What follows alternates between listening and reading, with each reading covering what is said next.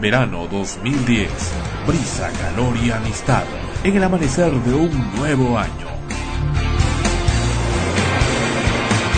Sol. Comunicación más allá de los sentidos. Frecuencia primera.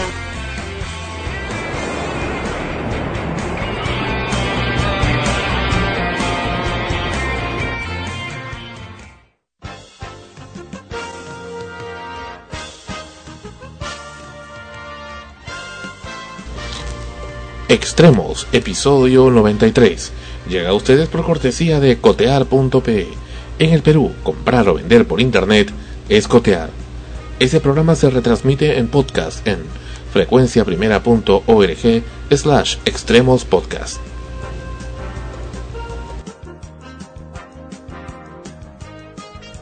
Hola, soy Igor Penderecki, presidente de la única comunidad nudista en Lima. Antes no podíamos salir a comprar nada. Pero ahora, cotear nos cambió la vida. Podemos comprar y vender por internet. Coteamos nuestra ropa que ya no usamos. Y pude cotear mi cámara digital que tanto quería. Ahora tenemos una vida plena y no nos falta nada.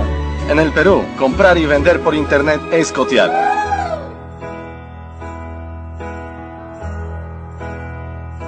Sit and wait. An angel contemplate my fate? And do they know the places where we go when we're gray and old? Cause I have been told that salvation lets their wings unfold. So when I'm lying in my bed, thoughts running through my head, and I feel that love is dead.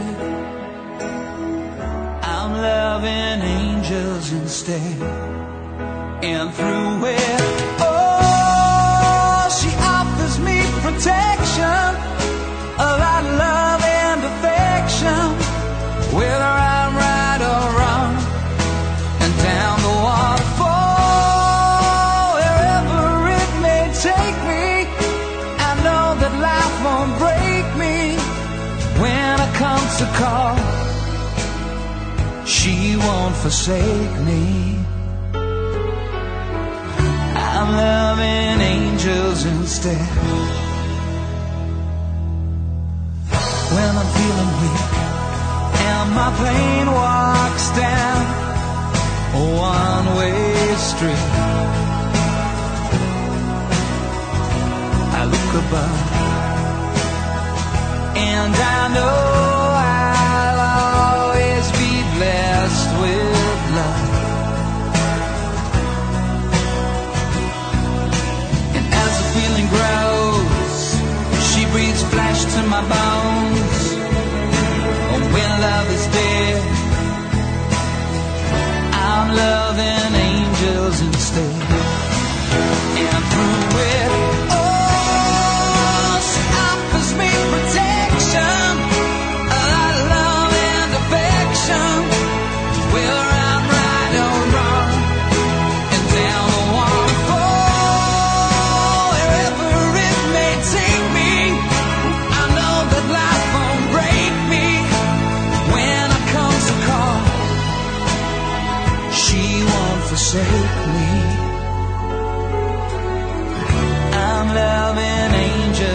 stairs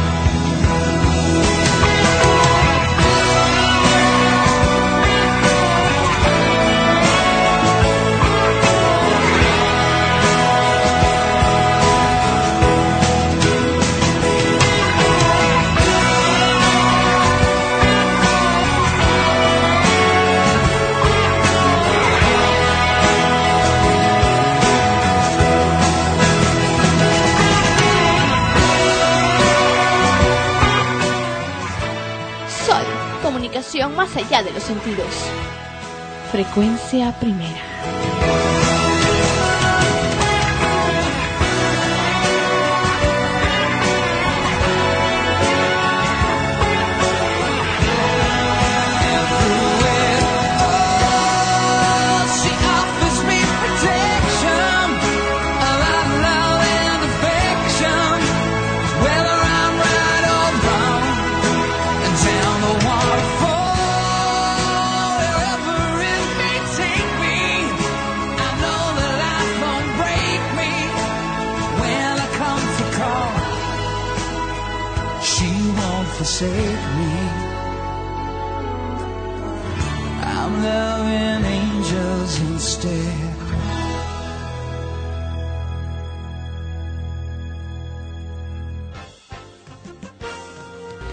Bienvenidos al programa. Soy Sandro Parodi y esto es Extremos en Sol, frecuencia primera de RTVN y en su episodio 93, una semana más y estamos en febrero. Bueno, lo estábamos de la semana pasada, este es el- en realidad el segundo programa del mes de febrero del año 2010. ¿Qué tal? Ana Rosa, como siempre, aquí a nuestro costado. Hola, ¿qué tal? Bienvenidos al programa Extremos, episodio número 93. Muy bien, y aquí está con nosotros Kathleen. Hoy en el programa. Kathleen, o co- ¿cómo es el nombre? No sé, varía, depende de la gente que lo pronuncie. ¿Sí? ¿Y co- ¿Cómo es el nombre? ¿Por qué no lo pronuncias tú para todos conocerte? Es Caitlyn. Kathleen. Sí, pero creo que es copiado de una revista. ¿Cómo es eso que, que es copiado? Tiene que ser or- original. ¿Cómo se escribe? K-A-T-H-L-E-N. Muy bien, Kathleen. Kathleen entonces. Sí, como ¿Cómo? gusten. No, pero ¿cómo se pronuncia? pues? Kathleen. Kathleen. Kathleen, ¿está bien? Sí, Sí. perfecto. Bien, Kathleen está uniéndose al equipo de extremos en esta oportunidad y bienvenida entonces al programa. Vamos con los temas para hoy. El Beco, Emilio La Ferrandería, el recordado eh, periodista deportivo por muchas décadas en el Perú, de origen uruguayo, pero ya radicado por muchos años en el Perú. Eh, recientemente, hasta hace muy poco, trabajaba en radioprogramas del Perú, eh, con sus comentarios deportivos. Pues eh, Emilio La Ferrandería finalmente falleció ayer a las 1806 de la tarde y sus eh, restos están siendo velados aún hoy en la iglesia Virgen de Fátima de Miraflores. Descansa en paz entonces Emilio La Ferranderí El Beco. Eso es eh, lo que podemos informar al respecto. Y bueno, él ya tenía eh, diferentes eh, dolencias que lo venían aquejando. Y bueno, eh, según he leído, ya se había, había manifestado que eh, él ya había decía bueno yo no tengo problema porque ya reservé mi cama en eh, el, eh, parque del recuerdo el parque del recuerdo volvemos a hablar de este lugar Curioso ya reservé mi cama ahí y voy a estar muy feliz con muchos eh, cracks deportivos que también están ahí vamos a estar eh, teniendo largas tertulias una, una forma interesante de cómo ven la muerte las personas Sí, bueno, en este caso quizás él eh, sabía un poco cuál era su estado de salud. Evidentemente todo el mundo siempre quiere mantenerse bien, ¿no? Y siempre fue también una persona muy optimista, al menos esa es la imagen que siempre reflejó a través tanto de la televisión como de la radio, de presentar, pues, un, él mismo decía, ¿no? Que, que ante un micrófono, ante cámaras, tienes que hacer o reír o llorar, tienes que hacer algo, si no, no estás haciendo nada, no eres nada, no, no, no estás haciéndolo bien. Y parece que eso también lo, lo trasladaba a su vida diaria, ese optimismo y esas ganas siempre de ver las cosas de una manera positiva. Lo curioso es, y bueno, no más que curioso, lo, el hecho es que eh, Emilio de la Ferrandería, el Beco y al igual que algunos otros personajes aún vivos, comentaristas deportivos, inspiraron a eh, algunos personajes de, de esta emisora de Sol Frecuencia Primera, concretamente el programa Amanecemos Contigo, como es el caso del famoso Cacaceno y de Juanito Matasuegra, especialmente. Eh, Nos, bien nos comentaba Bernie, nos dice, y ahora desaparece Juanito Matasuegra, pues, pues lo dudo porque mala hierba nunca muere. Así que van a tener aún a Juanito Matasuegra por mucho tiempo más. Bien, Hemos comentado hace algunas semanas sobre la municipalidad de La Victoria. Así es, esta municipalidad que, eh, como saben, estuvo... mm, eh, presentamos en diversos programas de extremos notas respecto a los, la forma como ellos tratan el tema de los ruidos molestos. Por un lado tienen un área de medio ambiente que parece que pretende o quiere preocuparse por ah, velar por el tema de la precaución de los ruidos molestos, que no hayan ruidos molestos de diverso de diversa naturaleza en el distrito, pero eh, diferente es lo que realmente ocurre en la realidad. Lo cierto es que eh, hace unas semanas entrevistamos a la ingeniera eh, Marta Fidel Small, ella es directora de Medio Ambiente de la Municipalidad de La Victoria, quien se comprometió a ir con nuestros reporteros y realizar una redada en contra de quienes pongan alarmas de ruidos molestos y también para ver algo de la obra que ellos realizan. Pues bien, personalmente quise verlo en forma personal, quienes habla Sandro Parodi como productor del programa, estuve con la gente, eh, los eh, colaboradores de la ingeniera eh, Fidel Small y en primer lugar lo que nos presentó es un arboricidio que eh, se había producido en la calle, en la avenida Isabel la Católica en ese distrito. Vamos a apreciar el arboricidio entonces. Aquí está. Acá estamos apreciando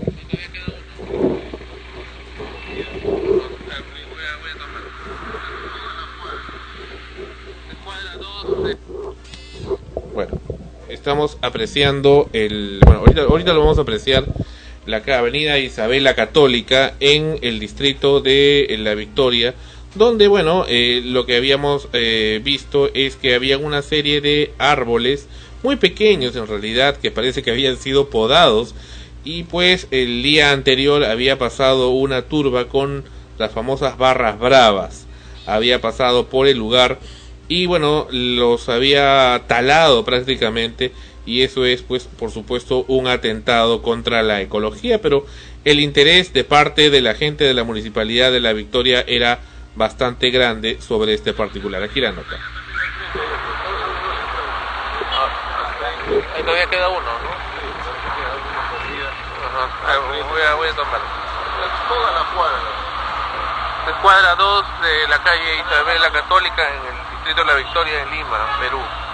Estamos viendo esta serie de árboles, bueno, troncos en realidad que quedan, ¿no? Ya no, de árbol queda poco. Han sido cortados, o podados.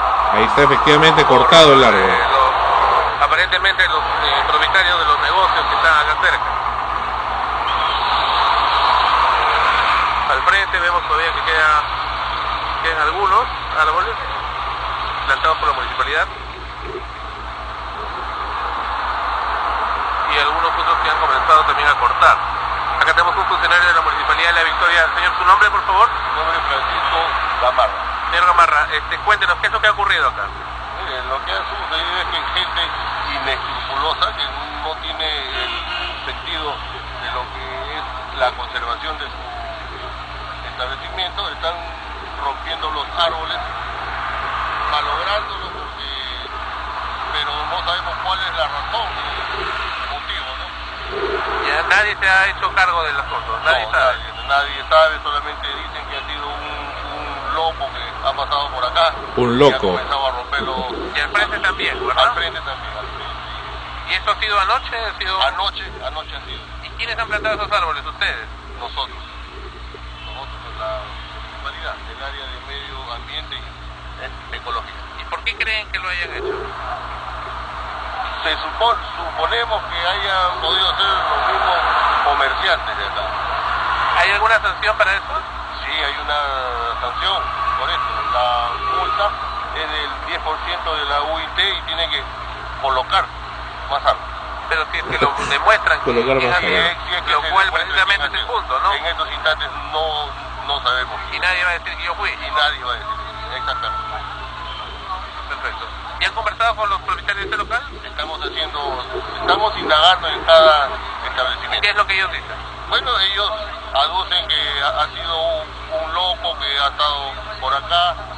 Otros dicen que este, ha sido gente misma de acá. No sabemos. Me pueden haber sido vándalos también. Es posible. Pero esto ha sido a las 2 de la madrugada, 3 de la madrugada. Lo han hecho en un instante entonces. Sí, va- pero para que vayan cortando cada árbol, esto ha sido pues, Con un este, machete. Con un machete, con, sí, con algo.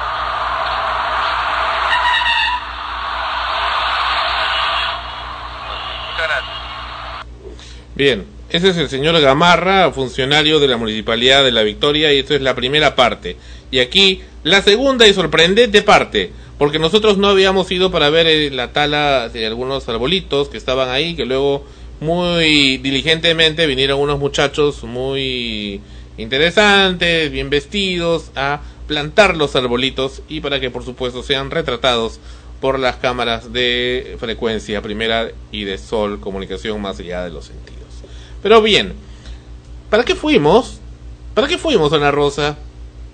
Para precisamente ver cuál era la, la labor que ellos realizaban para sancionar los ruidos de alarmas de carro. Oh, claro, ya, ya me acordé, es que, como habíamos ido a ver lo de los arbolitos, como que me olvidaba, ¿no? No nos olvidamos. Veamos, ¿qué pasó con la ingeniera Marta Fidel Small? Aquí escuchemos. A la municipalidad. Ahí nosotros actuamos. ¿Ya? Sí, pero hasta el ¿A momento qué se refiere con la municipalidad? ¿Presentar un documento? ¿O llamar a No, Serenato? no, no, no, no. Lamentablemente el, el Estado es burocrático. Nosotros tenemos que hacer... Si tú tienes Perdóneme, pero si yo tengo ahorita, yo estoy acá en mi casa, Ya. se me planta acá un carro, me ponen su alarma, su alarma, su alarma. ¿Qué es lo que yo debo hacer? Hacer una carta, presentarle a la No, municipalidad, llama, llama. esperar un tiempo de 90 días para que me responda. No, no, no, no, no. Pero si precisamente en el video de YouTube sale que uno hace la llamada y la respuesta es no tenemos grúa, no sabemos cómo, cómo actuar. ¿Qué norma es la que tiene que, aplicarse? Eso dice claramente, ustedes mismos. Entonces, ¿de qué estamos hablando? Por eso yo le digo, si se hace ahora un operativo, que sea un operativo serio. Si no, es simplemente una farsa. No, no, no, pero Entonces yo quiero que me demuestre ese nosotros- particular, ¿no? Nosotros estamos yendo a hacer un operativo a Gamarra, es contra los ruidos molestos. Perfecto, ese es un tema de lo que ustedes ya han hecho, lo cual está muy bien. Estamos sensibilizando a la gente contra eso. Ahora, Perfecto. tú te estás refiriendo a, a las alarmas. Claro, ¿cierto? que es también un ruido molesto. Es un ruido molesto, pero nosotros hasta la fecha no hemos tenido ninguna denuncia. ¿Perdón? El video habla de una denuncia y que demuestra una El denuncia. video puede hablar de denuncia, pero nunca ha llegado a la municipalidad, pues. Nunca ha Entonces, ¿a llegado. dónde llamé yo? ¿Tú has llamado a la municipalidad? Por supuesto, pero el video está ahí, 313 tantos, de la Ya, Municipalidad de la ¿y tú quieres que- Victoria. ya, ya, o, o ¿tú de, o de, de Puente Piedra, ¿de Ahora, dónde ¿tú es? quieres que nosotros multemos a quién? A la- al señor que por el video eh, ha- este, aquí- No, lo del video, lo del video es un antecedente. Estamos hablando que si ahorita nos estamos salimos acá a media cuadra, hay un carro con ruido molesto de alarma, Nosotros estamos acá con el fiscalizador y vamos, le pedimos, pum, su multa. Bueno, eso es lo que yo voy. Hay que hacer, le dije para hacer una redada de ese particular. Pasamos por ahí, está el carro con el ruido molesto con la alarma, Y y nos estamos pasamos nosotros, de largo, No, no, no. no. No, no. Y estamos nosotros con el sonómetro y con él al toque de la pero multa. una vez más cita usted el tema del sonómetro. El sonómetro no necesariamente es indispensable para ese particular. Es que lamentablemente este, para poner una multa te- tú tienes que tener un, me- un- un medio eh, probatorio. Así ¿Ya? es, así es. Si no, tu multa no La sirve para nada. 015 no habla del sonómetro Si no, tú- si necesariamente. no, no, si no, si no, no hacemos eso, el señor apela y cae la multa. Pero, perdóneme, pero, pero los decibeles son irrelevantes. Son irrelevantes cuando se trata de una alarma. La alarma en sí, independientemente de sus decibeles, ocasiona un daño neurológico. Pero obviamente, puede ser una alarma que esté acá a cinco cuadras y yo le estoy escuchando acá, igualmente está causando un daño. Le causa el daño, el mismo daño al que está acá, como el que está Dios mío, estoy dándoles una un clase a esa gente, no puede ser. Entonces, Pero lo que Ya. sucede es que no podemos aplicarle una sanción al señor. Desconocen entonces el tema de las alarmas. Ese es el tema, ese es el tema de fondo. Es que nosotros nunca hemos recibido una, una, una, una queja. Reitero, la queja se dio, no la recibieron ustedes, no llegó a vuestros oídos. Si no hubiera sido porque usted vio el video, no se enteraba que se llamó dos veces a Serenazgo por un tema concreto de ruidos molestos. Nosotros, nosotros, nosotros somos los que, los que tomamos la medida, él pone la multa, no se cae la multa. Bueno, entonces el tema es el siguiente. Váyanse a Gamarra, yo estoy esperando a la para sembrar acá. Váyanse a Gamarra y si ven que escuchan una alarma o algo, bacán. ¿Cuál es el procedimiento ustedes? Escuchan la alarma. Ustedes le sugieren, oiga, ¿debe usted retirar su alarma o sancionan? Depende. ¿De qué? Depende pues, de- depende de- de- de- del ruido. Si, ahora, si yo abro mi carro, y yo tengo, yo tengo mi carro, yo siempre abro mi carro y suena la alarma, eso lo tengo que pagar. Pero no debió haber sonado, debió haber anticipado que no suene. Ah, no, pues, pero eso pasa siempre. Está mal. Está mal, pues, no sé si Y estará eso mal. es sancionable, por Pero supuesto. la alarma funciona así, pues. Es que no funciona así, la No sé alarma si se desactiva bien. antes de que tenga que sonar. Eso es la- pero a veces no, pero para eso está la municipalidad. Es que ese descuido se multiplica, precisamente, se multiplica. El Y ruido, el ruido es considerado molesto cuando es constante. No necesariamente cuando es constante. Pero que tú eh, abres tu carro y suena un segundo. Ingeniera, discúlpeme con el respeto que se merece, pero le digo a nombre de la audiencia nuestra, en nombre de especialistas, ¿gustaría que le traigamos especialistas en el tema de ruidos molestos para que les puedan dar una explicación al respecto? Porque creo que partimos de eso, ¿ah? Me parece. Bueno, nosotros... Me parece que un poquito hay un poco de ignorancia dentro del tema de ruidos molestos de alarmas. Me parece, ¿ah? Me parece que por ahí creo que empezaríamos un poco para poder actuar, ¿no? especialista. No, naturalmente. No, no, que también depende de eso, porque nosotros tampoco no vamos a ir a, a poner la multa a un dueño que abre su carro y sonó, ¡pam! la multa. La municipalidad Hay tiene normas también. No, la alarma tiene su proceso. No, no, no, no, no. Es que no debería sonar. Está interrumpiendo la tranquilidad pública. Perdóneme, que aplicar lo que es el sonómetro para poder aplicar la sanción. ¿ya? Porque en ese, en ese, ¿cómo se llama? En ese sonómetro sale lo que es los decibeles. Bueno, perdóneme. Una alarma tiene el mismo, el mismo decibel en todos los casos. Es el mismo. No es que una alarma suena más, otra alarma suena menos. Suenan igual, de acuerdo a fábrica. Y el, no, el monto es 108 decibeles. Así es. Entonces, 108, ¿pero usted no lo sabía? ¿Pregunta? ¿No lo sabía usted? Mida usted una alarma de un carro 1, mida una alarma del carro 2. Va a medir igual, salvo que sea de otra fábrica. Pero la mayor parte de alarmas son el mismo decibel. fuerte, pues. Aquí no Son le molesta la, 108. la alarma, o sea, es Son cierto. 108. Si tú dejas un carro ahí abandonado y Entonces, güey, güey, güey, güey, Usted está hablándome de medir cada una cuando todas miren igual. Entonces, ese es un poco lo, lo absurdo. Basta que exista, ya se entiende en la cantidad de decibeles. Por eso le digo, o sea, no hay mucho conocimiento sobre el particular. Usted mide simplemente, en, la misma, en el mismo modelo indica cuántos decibeles está botando. Basta con saber el modelo de la alarma. Basta con ver su característica. Entonces uno deduce. Nosotros actuamos de acuerdo al radio. Ya, y Ya, pues, en la radio existe alarma de, de, de, de, pero tenemos que ser notificados. Nos, tienen que llamar y nosotros sí actuamos. Ya, entonces, en resumen, eh, ingeniera, usted, la persona que se ve afectada por el tema de alarmas no debe llamar a Serenazgo, no debe llamar a la policía municipal, sino a ustedes. Con lo que es medio ambiente y nosotros tampoco actuamos. Las 24 horas. Así como ahorita. Ahorita también nos han Bueno, llamado. Claro, ahora, ahora han llamado seguramente a Serenazgo y Serenazgo, lo ha notificado a usted. Nosotros no nos hemos dado Ya, cuenta. ¿cuál es el teléfono donde pueden comunicar las 24 horas los vecinos? Con ustedes. Claro. Ante cualquier eventualidad. Tenemos el, el, el, el RPM Perfecto. prendido. El RPM toda la noche prendido. Ya, entonces, 2 de la mañana, ¿se les puede incomodar ustedes por un tema de alarma de vehículo? ¿Algún vecino los puede llamar? Pues claro, puede llamar a Serenago y ellos tienen que... No, pues, pero Serenazgo ya estamos viendo que no lo va a hacer. Ya dijo Serenazgo, ya declaró. No lo va a hacer porque no tienen conocimiento. Serenago va, combina al, al tipo ese que pasa Pero la... no lo hacen, no lo hacen, ya lo hemos demostrado. Usted ha visto el video, no lo hacen, se retiran, se van, no lo hacen. Entonces, por eso estamos diciendo que el nexo tendría que ser No, directo. puede llamar, puede llamar, sí, no hay problema, puede llamar a la, a la, al celular, la, la RPM, la persona que se encuentre incómoda con eso y, y, eh, ¿A qué celular puede llamar? al mío, al, Al suyo. ¿Cuál es su celular, ingeniera, para que la gente le llame entonces? Oh, no, dígalo, dígalo, todo se está grabando. Ah, ya, 98858 eh, 40 7 creo que es usted. Ahorita se lo doy. El mío es 9885843 A ver, A dígame, ¿cuál es el número donde la gente No se puede acuerda llamar? sus números. Porque si va a llamar a Serenazgo y Serenazgo le va a decir que no puede hacer nada, es lo mismo que nada, es una burla a, la, a los vecinos. Aquí está.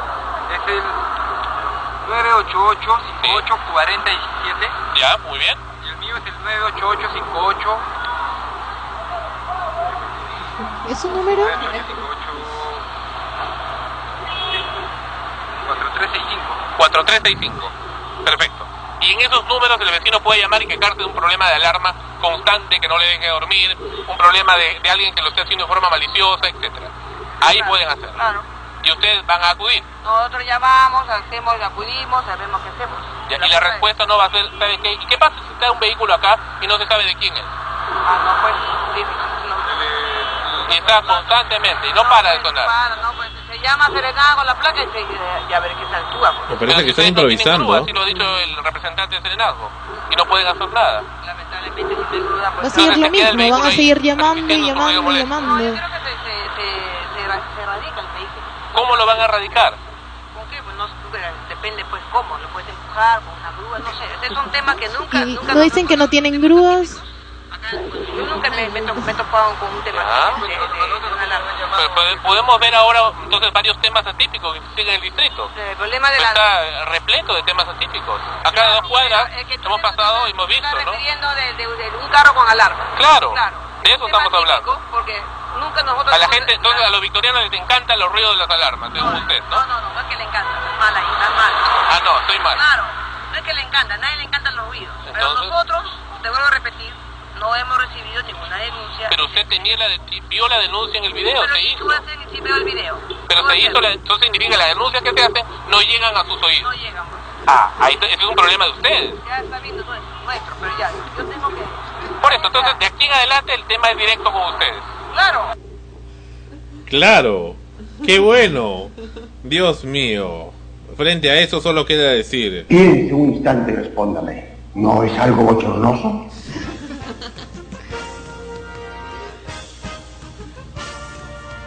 Nos mandan de llamada en llamada. O sea, ¿qué, quera- ¿qué quieren que hagamos? Que llamemos, los llamemos a ellos y ellos van a ver qué hacer. Y si no saben qué hacer, llaman a la policía, llaman al serenazgo, llaman a la municipalidad. Entonces van a tener paseándonos todo el momento por los ruidos que- molestos. No, y acá hay más, ahorita vamos a poner más. Y dice todavía que empujen el carrito, ¿no?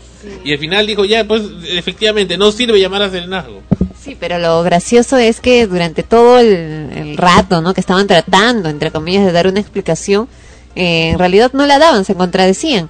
Decían por un lado que sí, luego que no, que no, que nunca hemos recibido ninguna llamada de, de queja por alarma de, de ruidos de, de ruidos de, de alarmas de carro.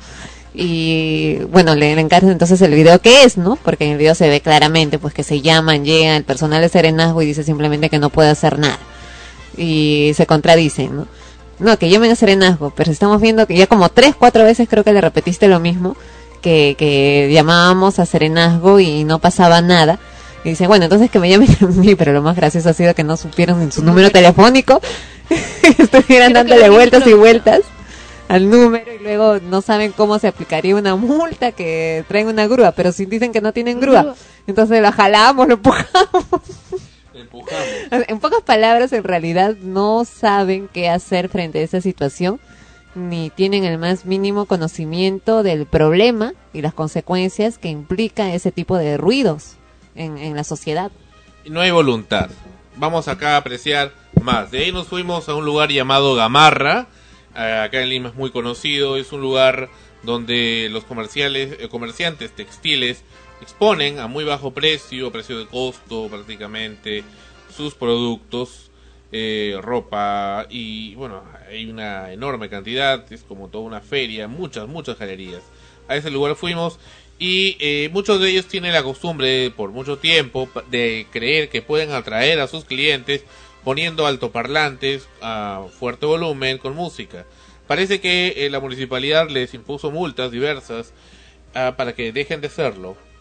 Dejen de poner esa bulla, esa música, esos llamativos eh, con locutores o DJs en la puerta y estén llamando porque atentaba contra la tranquilidad pública. Pero ¿acaso no las alarmas no atentan peor?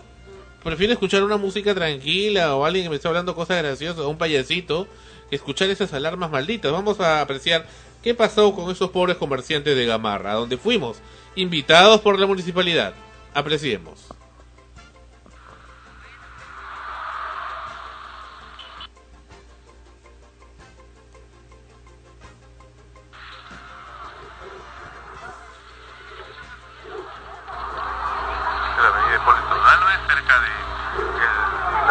calle Gamarra, donde se comercializan en el Instituto de la Victoria en Lima eh, diferentes prendas de vestir eh, a nivel mayorista, muy conocida. Bueno, estamos aquí con especialistas de la Municipalidad de la Victoria, del área de eh, medio ambiente, quienes cuentan que han estado en un plan de concientización para los propietarios de comercios acá, para que no efectúen ruidos molestos con los megáfonos. Acá vemos mucha gente caminando de un lado a otro como hormigas. Y efectivamente no se escuchan ruidos. Pero es curioso, es cierto, no hay ruidos molestos en este momento acá, Curioso, raro. por ahora. Y aquí sí van a, van a ustedes apreciar, amigos, un abuso. Están viendo una serie, Me parece abusivo eso, realmente, lo que van a ustedes apreciar en unos le instantes. piden que lo apague, Un pobre hombre que estaba poniendo música hindú. le bajó el volumen. Le dicen, apaga eso, te lo decomiso. Exagerado, realmente. Está a bajo volumen, la música relajante, Dios mío. Y lo hizo, ¿por cuánto rato lo hará? Vamos a comenzar. 50% de lo que tenía antes. No, pero bueno, era una, un pequeño televisor, no, no hacía gran cosa. Es un pequeño televisor que no hacía ni pequeño bulla. televisor que, hacía- que estaban viendo una, una serie de televisión. Bueno, seguimos avanzando. Esta es la avenida Hipólito Unanue, llegando ya a la avenida Gamarra. la, la clásica música que utilizan para llamar. Ah, no, están poniendo música hindú. También se la van a retirar a los pobres. También le hizo Mira, acá es que lo- le piden que la retiren inmediatamente. Estaba con música hindú el hombre. todos se quejan por el tema de ruidos muy pequeños.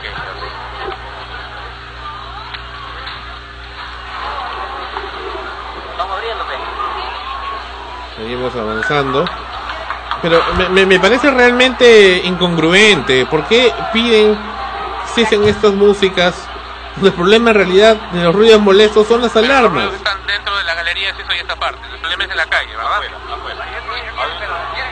Seguimos avanzando. Acá vemos unos cambistas de dólares. sobrepasaban los límites permitidos. ¿Ya? Fuimos a las 19 horas, 13 minutos. En Agustín Gamarra 601 más de 15 ¿Ya? El mínimo aproximado a las 19 14, 81 decibeles. Lo máximo 84 decibeles. ¿Ya? El límite de rango permisible es 60 decibeles. Perfecto. Esta- Y el otro es salir del centro comercial Oro Plaza a las 18.45. eh, el mínimo aproximado 80 decibeles y máximo 86 decibeles. El rango permisible es 60 decibeles. O sea, estas dos empresas ¿Les van a hacer- sanción? se va a sancionar a ellos. ¿Y qué es lo que, qué es lo que, qué tipo de bulla era? ¿Qué es lo que hacían ellos? Eh, por ruido, ruido producido por parlantes en puerta de entrada dirigida al exterior. Vamos a considerar aquí que existe un ruido promedio de la gente que camina y habla, que ya tiene 70. A eso se le suma los parlantes, que pueden estar a bajito volumen y ya están aumentando 5 o 10 decibeles, ya pasaron. Una campaña de concientización con volantes, con información, se les dio estos volantes donde estaban anotadas las sanciones, todo eso. ¿no? ¿Ya? Y a pesar de eso, de las múltiples llamadas de atención, ellos han partido. ¿no? Y ya se le va a Tenemos uno con parlante. que ligeramente se escucha. Acá hay un parlante.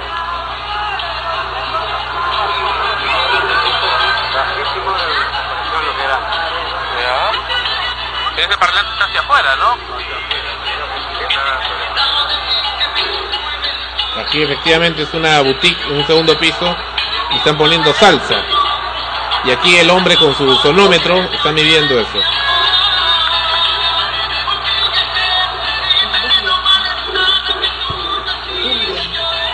Ah, Es cumbia, perdón.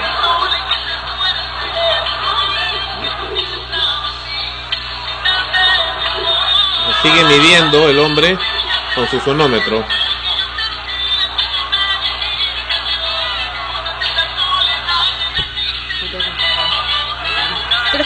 Veces escuchar eso en la calle que escuchar las alarmas de carro en la comodidad de mi casa. Y sigue. Bueno, siguen acá. Vamos a apreciar acá otro. Acá entran a sancionar cual Gestapo. Es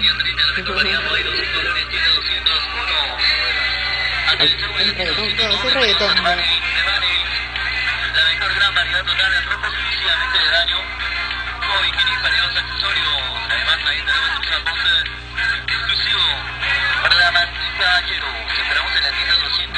83 decibeles.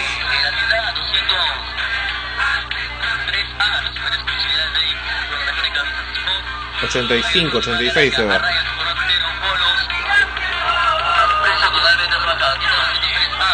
Pobre muchacho que está con su micrófono atrayendo a la gente para que entre.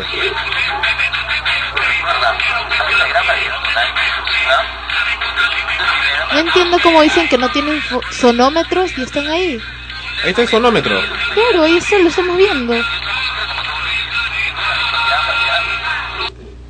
Bueno, ahí apreciamos nuevamente el, el- lo cierto del ruido. Acá hay más ruidos. A ver, este es un caso muy particular, aprecien, de una cevichería popular.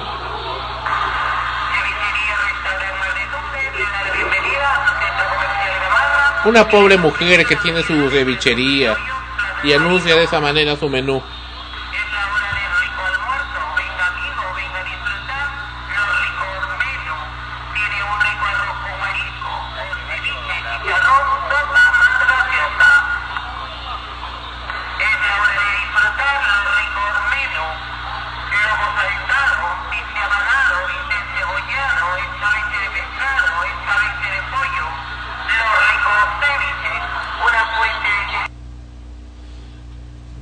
Esa pobre mujer se le sancionó de inmediato. Miren, miren, aprecien como acá subimos e inmediatamente ingresan a sancionar duramente con el peso de la ley la municipalidad de la Victoria. Carambas, qué valientes. Ingresan acá este, esta cevichería que está vacía, no había ido nadie, por Dios. No había ni un solo comensal.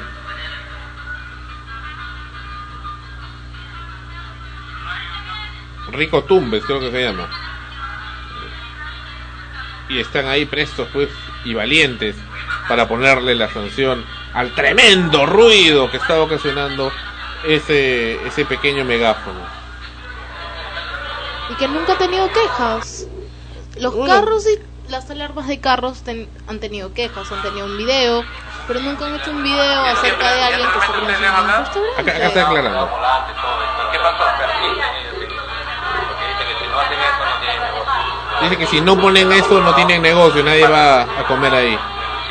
Al restaurante Mar de Tumbes se llama.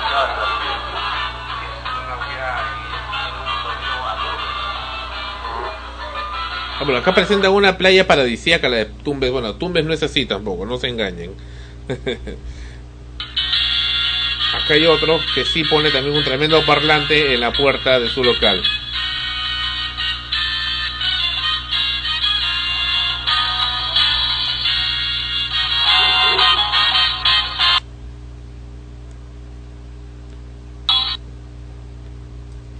Bueno, ¿qué les parece? Definitivamente sí es agobiante caminar en Gamarra por toda la mezcla de sonidos que hay. O sea, de un lado restaurantes, en otro lado los comerciantes. De hecho puede haber un caos por eso. Y aquí el último. Fuimos por el hospital Almenara, me parece que esta es la nota, así es, y pretendían sancionar a eh, los choferes que ponían bocinas. Apreciemos. Aprecien con cuidado, amigos.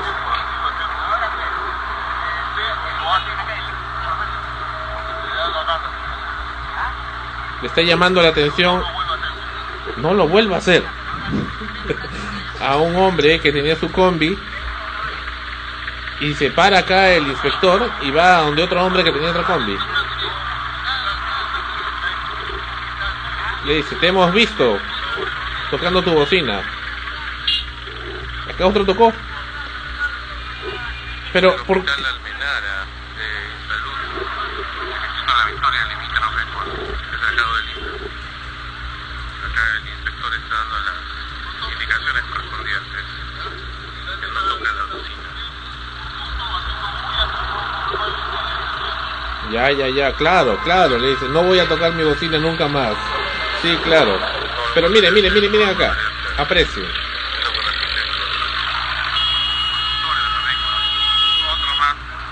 Pasa un carro. Oiga, le dice. Tocó igual, toca. Y otro más, o sea, no hay autoridad. Le, respon- le responden con claxon. Policía acá lo para y le aplica la. ¿Tiene que ser un policía de tránsito? De tránsito. Solo de tránsito.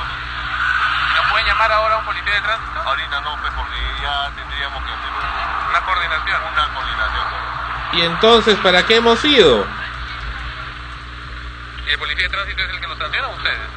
Policía. El policía de tránsito. Total, ¿no era la municipalidad? Y se acabó, se acabó este esta tarde invertida en ese lugar. Y esto es San Borja. San Borja, Avenida San Luis, cuadra 20. Un carro que sonó por varias horas y Serenazgo no vino. Imagínense esta maldita alarma todo el día en la puerta de su casa. ¿Qué le parecería? O negocio. Déjala correr porque sonaba constantemente. Eso Sí, sí, sí, sonaba constantemente. Pero bueno, en conclusión del tema de la Municipalidad de la Victoria, lo que estamos apreciando es que simplemente nuestra idea, nuestra conclusión es que tienen un descomunal desconocimiento de cómo deben manejarse los ruidos molestos de alarmas. Las alarmas de vehículo son eh, el mayor ingrediente de ruidos molestos y el más común en la ciudad en la ciudad de Lima y el más impune y se amparan en que son parte de la seguridad de los propietarios de los vehículos y que el ruido es eh, disuasivo. Pues no lo es, no es ningún disuasivo porque ya se ha vuelto demasiado común. Además, la gente no hace nada cuando escucha alarmas, es- exceptuando, por supuesto, incomodarse por el ruido que éstas producen. Ahora, lo que vemos aquí es que la municipalidad está en un absoluto y descomunal desconocimiento. Se está preocupando por ruidos tan sencillos como los de los pequeños parlantes que hay ahí en Gamarra, que es una zona donde la gente va a comprar. Ahí la gente no mayormente no vive, va a comprar. O sea, no es un lugar para descansar, para dormitar, es un lugar para ir a comprar, estar en actividad, es un lugar comercial. Entonces, ponen eso pues pues, para a- llamar a la clientela, para ponerlos en swing. Y bueno, es, es la parte del folclore de ir ahí, no estás yendo a, a una tienda de Nueva York, estás yendo a un lugar popular. Y por eso esa gente pone ese- esa música, se excede en algunos casos, cierto, pero al menos no vimos un exceso o algo irritante o molesto. Sí lo son las constantes alarmas, sí es la gran ignorancia de la gente en usarlas, y para eso existen las sanciones, pero no hay una voluntad de actuar.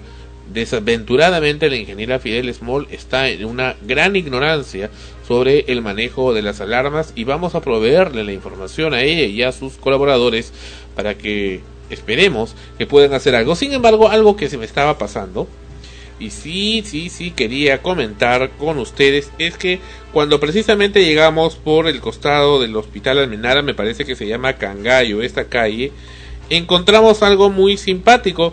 Eh, nos habían comentado que había un local que estaba a- al costado del Hospital Almenara, precisamente en esa calle, en donde habían, eh, es un local donde era como funcionaba como peña, donde solían inclusive actuar eh, bailarinas semidesnudas. Y bueno, me estaban rajando que los hemos sancionado, todo, ah, caramba, qué bien, qué bien. Y llegamos a la puerta de este local y en la puerta encontramos un collage de fotografías del actual alcalde de La Victoria y un letrero que dice a la letra, Ana Rosa, ¿puedes leer por favor qué es lo que dice la letra de este letrero? Reclame su regalo después de firmar. Reclame su regalo después de firmar y una mesita para que firmes para la reelección del el alcalde Sánchez Aiscorbe. Bueno, La, la nota curiosa, ¿no? el, el- el de- hay- el detalle que faltaba. Claro, El siempre hay- bonus, el bonus de la noticia. el puntito que faltaba para, para hacer amena, ¿no? La, la redada y, y la cobertura periodística. Pero bueno, a lo que vamos y a lo que, a lo que fue, en este caso, extremos, hasta la Municipalidad de La Victoria y, acompañar a estos inspectores, es precisamente a ver de qué manera se aplicaban las sanciones contra los ruidos molestos Nuestro caso específico era buscar eh, cuál era la sanción que se aplica a los ruidos de alarmas de carro, pero eh, nos acompañamos y vimos también cómo lo hacían con otros otro tipo de ruidos. Si bien es cierto, como como bien lo manifestó Sandro, eh, es una zona populosa, en fin, o sea, no al menos en, mi opinión no estoy en desacuerdo si es que tienen que sancionar eh, a alguien eh, si pone su parlante fuera, si sea cualquier tipo de música que sea, eh, si es que esta no, no está dentro pues de las normas que se establecen. Pero a lo que voy es que si se sanciona eso, se, se tiene que sancionar también lo otro, pues. O sea, ¿por qué se discrimina de esa forma eh, en este tipo de sanciones solamente a, a ir hacia lo fácil? Hacia quienes eh, tienen menos posibilidades probablemente de defenderse o apelar a una a una denuncia, a una sanción, a una multa y no lo hacen con quienes realmente ocasionan estos ruidos más eh, eh, dañinos. Más molestos, sobre todo. Claro, ¿no? Y, y más dañinos, porque molestos me... Eh, no, no sé si mencionarlo así porque, por ejemplo, a, a unos no les causa molestia, entre comillas, el ruido de una alarma de carro, como si le puede causar mucha molestia el ruido de un parlante con una música determinada, porque ya es una cuestión, una percepción personal.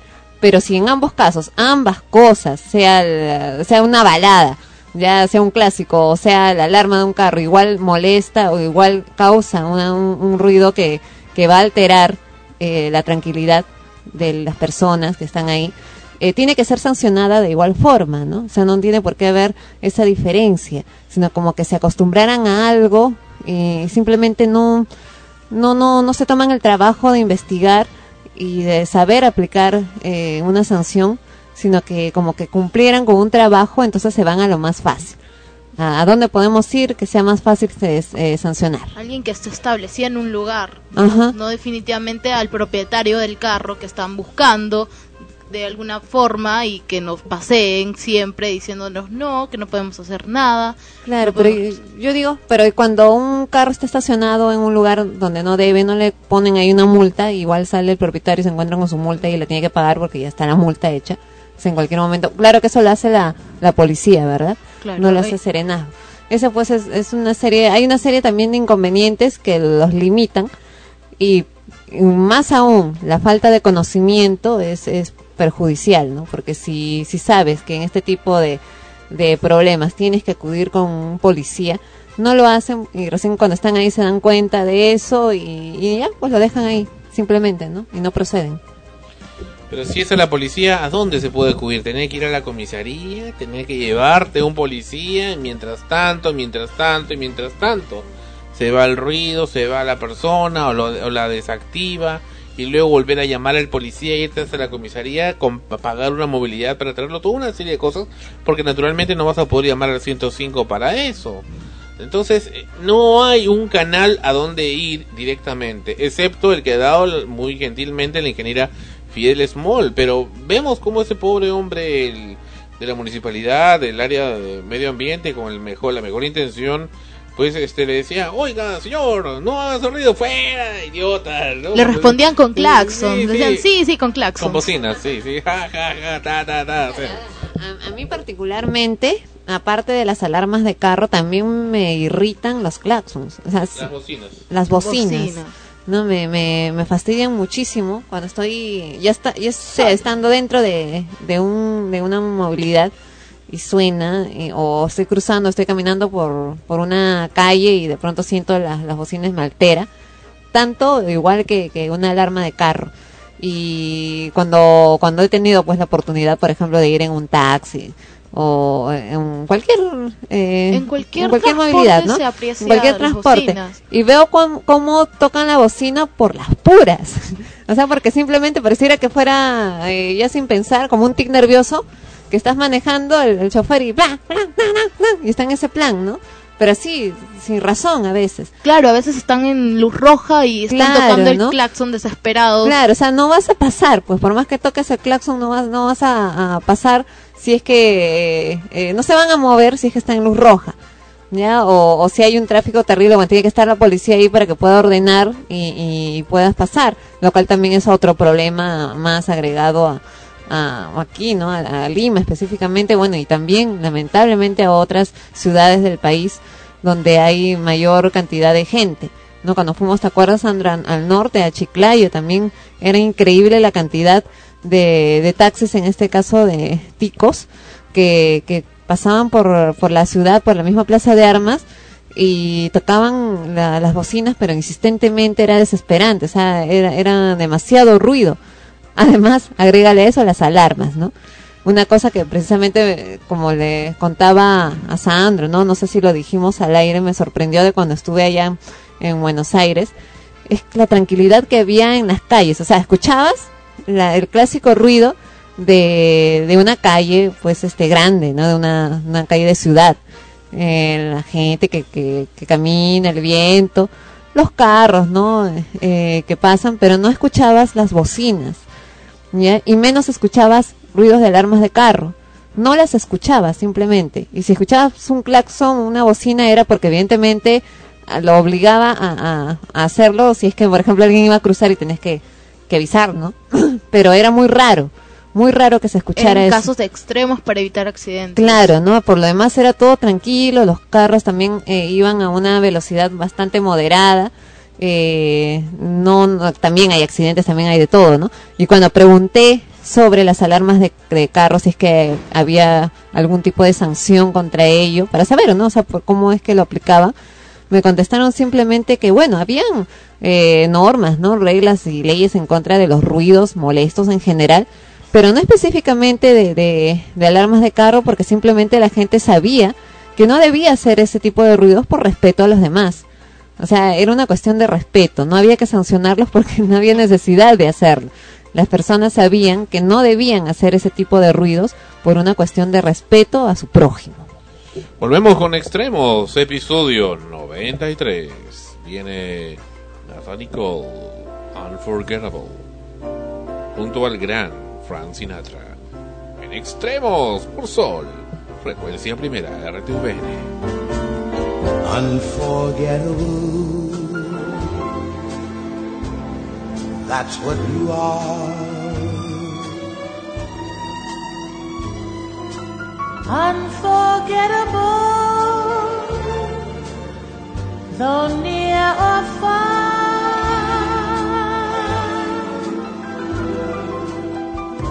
Like a song of love that clings to me.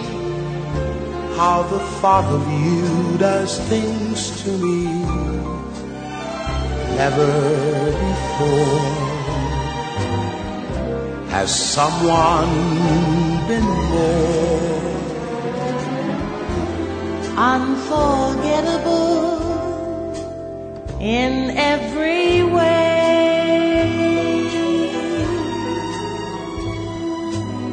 and forevermore. And forevermore, That's how you'll stay. that's how you'll stay. That's why, darling, it's incredible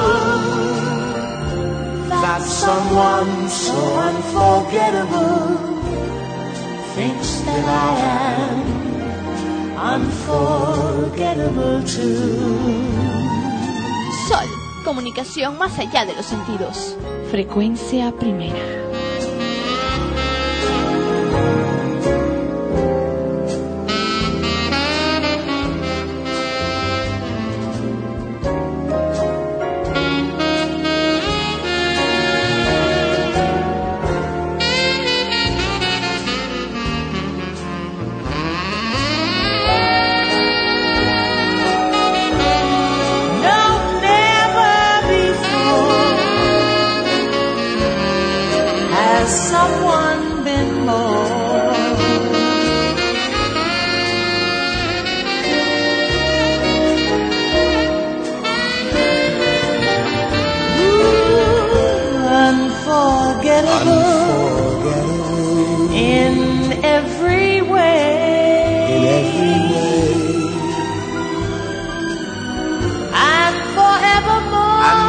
forevermore.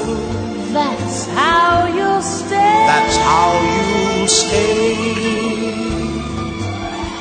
That's why, darling, it's incredible that someone so unforgettable thinks that I am unforgettable too.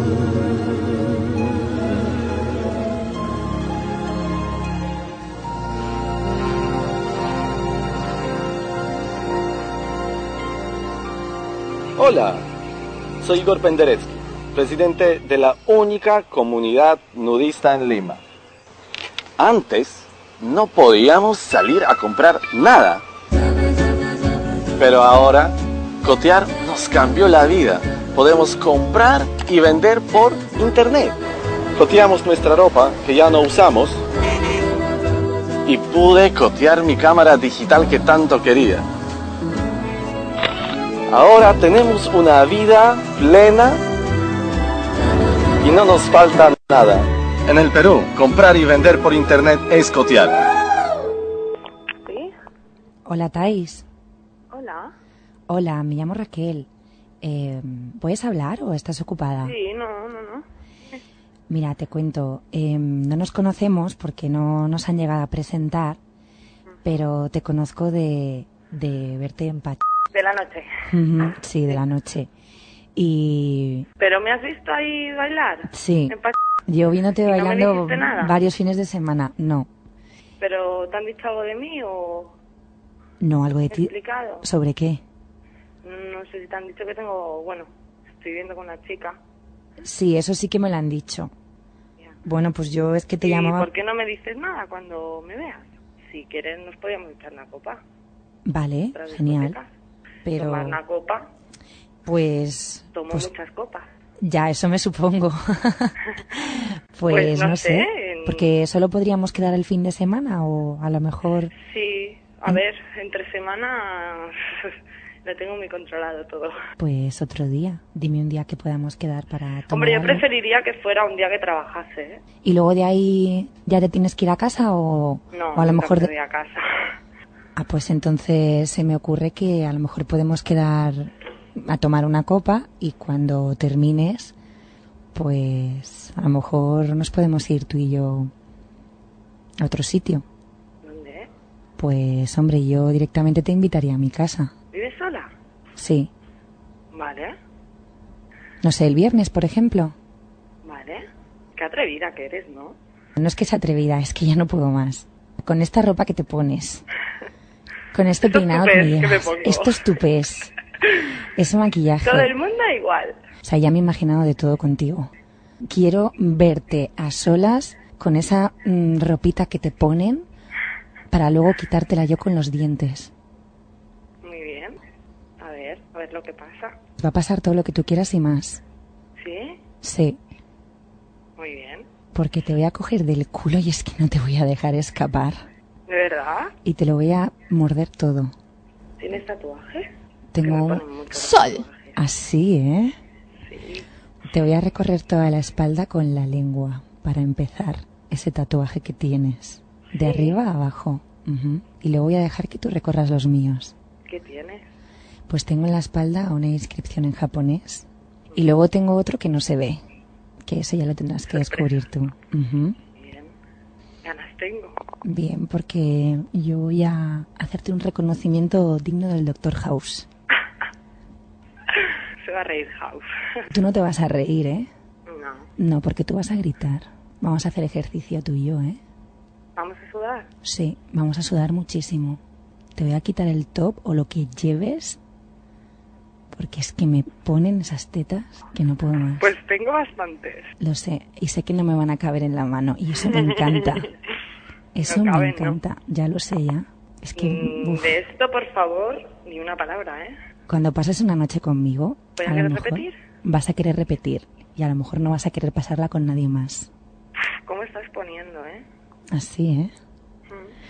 Y no sé, ¿a ti te gustaría que te hiciera algo en especial? Pues sí, ¿Cómo que? tengo los pezones muy sensibles. Así, ¿eh? ¿Te gusta que te los muerdan? Me encanta, Así que te pase la lengua por el pezón y luego acabe dándote un mordisquito. me encanta. Eso te lo haré con la lengua y con los labios. Mientras tanto, con las manos puede que esté recorriendo otros lugares. Mm, Sí. muy bien. Y ahí es cuando vas a sudar. Me acabo de levantar, nena, y no veas cómo me estás poniendo ya, ¿eh? Así que empezaré por los pezones y por dónde voy a seguir. Podríamos subir un poquito por las orejas. Y me pedirás lo que querrás que te haga. Mientras tanto, si se te ocurre te algo. lo diré. Así, ¿eh? ¿Te gusta decir lo que te gusta que te hagan? Mucho. Sí. ¿Y qué me vas a hacer tú a mí? Pues si quieres, puedo llevar unos juguetitos que tengo. ¿Y qué tienes? Tengo muchas cosas, pero nunca las digo. ¿No me das una pista? Entonces luego me lo descubres y jugamos un poquito con esos juguetitos. Vale. ¿Tú quieres que me ponga algo para ti en concreto? Sí, ¿Qué quieres? no te pongas nada. Al menos de abajo. Uf, Estás mala ya, ¿eh? o sea, estoy que no puedo. Me la has quitado de la boca. De la boca te voy a quitar otras cosas y te voy a poner otras tantas. ¿Quieres que quedemos después de comer? Vale, si puedes, genial. Después de lo que me has dicho, yo tampoco creo que aguante. ¿Quieres que vaya a tu casa? Vale. ¿Quieres que te mande un mensaje con la dirección? ¿Y el número? Vale. Y entonces hemos quedado que abajo no llevaré nada, ¿no? Nada de nada. Tres y media, cuatro te espero en mi casa. Vale. Antes te voy a pasar a una amiga, ¿vale? Un momentito. ¿Hola? ¿Qué? ¿Te suena mi voz, hija de p... ¿Qué? Tú sí que vas a sudar, sí. Vas a sudar de las hostias que te voy a dar, hija de. ¿Pero de qué vas? Poniéndome a prueba, pava. Mira porque te pongo a pruebas. Bueno, pero te piensas que va en serio lo nuestro, pava. ¿Qué te piensas? ¿Que porque estoy viviendo contigo porque no tengo otro sitio donde vivir? Madre mía, madre Pero a ver, pava, ¿qué te piensas? ¿Que voy a estar contigo de por vida? Madre mía. Pues no, si puedo estar con más, estoy con más, te lo digo. No me te lo he creo, tío, no me lo creo. O sea, tal Pues vez no es créetelo. sucia. Mira, te haces lo No mismo. me lo creo. Eres la z tal cual como la habían pintado todo el mundo. Que Eres tú una haces zorra, lo eres mismo. lo que bailas. ¿Cómo me has mentido así, hija de p... Eres envidiosa, tía. Ya sé dónde vives. Vives en mi casa. Muy bien, yo también lo sé, muy inteligente. Te vengo de coeficiente intelectual muy elevado, chica. Trabajo la noche. Tú esto no lo sabías, ¿no? Tú no haces lo mismo, ¿no? Yo no hago nada de esto, gilipollas. Yo Bueno, pues mantengo yo mi- sí, tía. Yo no Yo soy más siento- humilde. Yo te quiero mucho. A mí, ni a mí no me, Yo te quiero. no me digas eso, te juro que voy a casa ahora mismo, me voy de aquí del trabajo, te lo juro. Mis padres ya- están yendo porque les he llamado mientras estabas hablando tú con quiero. esa. Pero yo Están a punto no- de entrar en... Eh, escúchame. No Están a puedo estar solo contigo, Tienes- tía, y tienes que Tienes entenderlo. tres minutos para hacer las maletas, bajar de mi casa y desaparecer de mi vista porque mis padres están yendo ahí. Te bajan, te cogen del que tienes caliente y te bajan, te lo juro, con dos hielos. Que a mí no me hables así. ¿eh? Eres una histérica, Kate. Vamos a hablar, tía. No vamos a hablar nada. Esta... Es que, Ah, es que Venga, ¿cómo, te, ¿cómo te atreves? ¿Cómo te atreves? ¿Cómo, cómo tienes estos... Yo no hago nada, yo no he hecho nada. Eres, eres, eres una p mierda, tío. Esta es la que estás enamorada de mí, ¿no? A ver, ya te lo he dicho muchas veces que yo te quiero y estoy contigo y solo contigo. No ver. estoy con nadie más. A ver, ¿pero tú te piensas que yo soy tonta? Kate, Es que no me, no, no digas mi nombre, es que me das asco.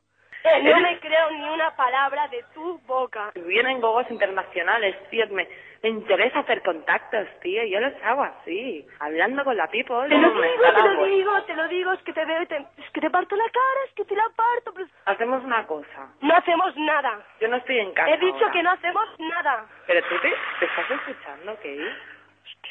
Ana, ¿Pero por qué me has hecho esto? ¿De qué vas? ¿Has visto que he hecho algo? Lo he hecho, no, ¿verdad? No sé lo que pasará dentro de un tiempo, pero yo ahora mismo quiero estar contigo. Conmigo no estás más ni de coña, te lo digo, ¿eh? O sea, Tampoco nos hemos jurado Eh, amor eterno, ¿me entiendes? Nada es para siempre, tía, yo qué sé. Carpe diem un poco, tío, y ya está, colega. Me das asco. Bueno, voy para ahí, ¿vale? Ni te atrevas, ya te lo digo. Hasta ahora, cari.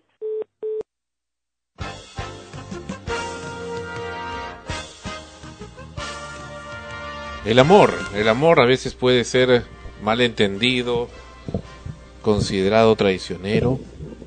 ¿Qué es el amor? Me gustaría que esté Fonchi. Fonchi, bueno, se ha disculpado, no va a poder estar en el programa de hoy, pero va a comentar de esto, nos promete, la próxima semana. Dos lesbianas que tenían una relación muy bonita, parece, y una trabajaba en un nightclub y la otra no lo sabía y bueno, no solamente eso, sino que a la primera llamada que recibe de una voz sensual, la voz de, la, Sandra, una locutora del programa Anda Ya de Barcelona, España, pues eh, cae en las redes de esta voz, porque ni siquiera es alguien que conoce y ya queda muy entusiasmada pues para irse a la cama con esta persona, con esta voz en realidad, porque ni siquiera la había visto, que en menos de cinco minutos la embrujó prácticamente. Parece que la, la mujer, ¿no? La, a, la, a la que llaman dentro de esta relación debe haber hecho el papel de lo que vendría a ser el varón, mientras que la jovencita era, la- bueno, la chica, ¿no? Y da risa, pues, como al comienzo, cuando ya se ve descubierta, primero trata de defenderse como diciendo, pues, no, que me tienes que reclamar. Sin embargo, cuando se da cuenta, pues, de, lo que ha pasado, ya, ya pasa el primer shock, eh, trata de arreglar la situación diciéndole que la quiere, incluso le dice, pero mira, no ha pasado nada, no, Eh, solamente ha sido palabras, o sea, tenías que esperar que pase algo, ¿no? Para que lo confirmes, cuando sabes que de, de, de una a otra cosa había solo un paso que dar. Lo más gracioso es que siempre le, le dice que te quiero, que sí. Le- y lo peor es que le dice, pero sabías que no podía estar solamente contigo. Ah. Le aclara que nunca iba a estar solamente con ella. Claro, parece un hombre. Sí, pero es una relación supuestamente establecida, vivía en su casa, compartían algo juntas. Claro, y la clásica respuesta de, bueno, en este caso es mujer, ¿no? Pero como digo, pareciera que hiciera de hombre, de cuando se le reclama algo que sabe pues que está mal, de considerar a la otra persona como una histérica, porque le está reclamando, ¿no? Parecía de verdad una, pare una pareja, un hombre y una mujer discutiendo, donde él estaba a punto de, de sacarle la vuelta, pues, ¿no? O sea, faltaba un pelito nada más para que lo hiciera y no iba a tener ningún remordimiento y iba a justificar Las su características estaban bien marcadas. Sus Sí. características. Parece que a esta chica ya le habían dicho que ella tenía la costumbre de hacer eso. Solamente que esta era la demostración de, no es que estaba a punto de. Claro, ¿no? Pero vamos a lo que ella le, le decía, ¿no? Le decía, pero tú has visto que ha pasado algo, le decía, no ha pasado nada. O, O sea, ¿con cuántos pudo haber Claro, estado? ¿no? ¿Con cuántas personas como diciendo, más? tienes que haberme visto. Y, y lo más seguro es que si lo hubiera visto ya en la cama, la hubiera en la cama con la otra, también hubiera salido con algún argumento. Pero tú has visto que, que le hablo igual que a ti. o sea, cualquier argumento era válido para justificar lo que sus deseos. Le hubiera dicho, hubiera- yo no vivo en tu, su casa, Ajá. yo vivo en la tuya, que no sé qué. Sí, pues no, y la otra chica, bueno, pues no, evidentemente reacciona, como tú dices, están bien claros ahí los papeles, reacciona de, de la manera que reacciona una, una mujer engañada, ¿no? Una mujer que descubre que, que lo que tenía a su lado no era lo que siempre pensó, ¿no? Peor, le hacen descubrir, que es peor. Y públicamente, a- adelante de toda la audiencia. Es Claro, más, ahí- ahí delante es de más. sus padres también, que los padres se dirigían al apartamento que en el que ellas vivían. Ajá, no, porque ya pues se hizo público y como tú dices, ¿no? Parece que no era la primera vez que lo hacía y descubre, ¿no? Ahí no solo eso, sino que, que, que le ha visto la cara durante mucho tiempo, en pocas palabras.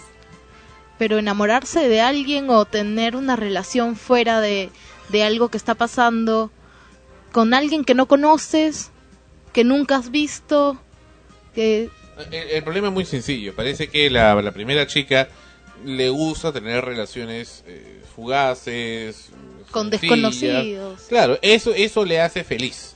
Pero eh, por alguna razón le gustó a alguien que en realidad no, no está de acuerdo con eso, sino que más bien le gustan las relaciones duraderas, estables.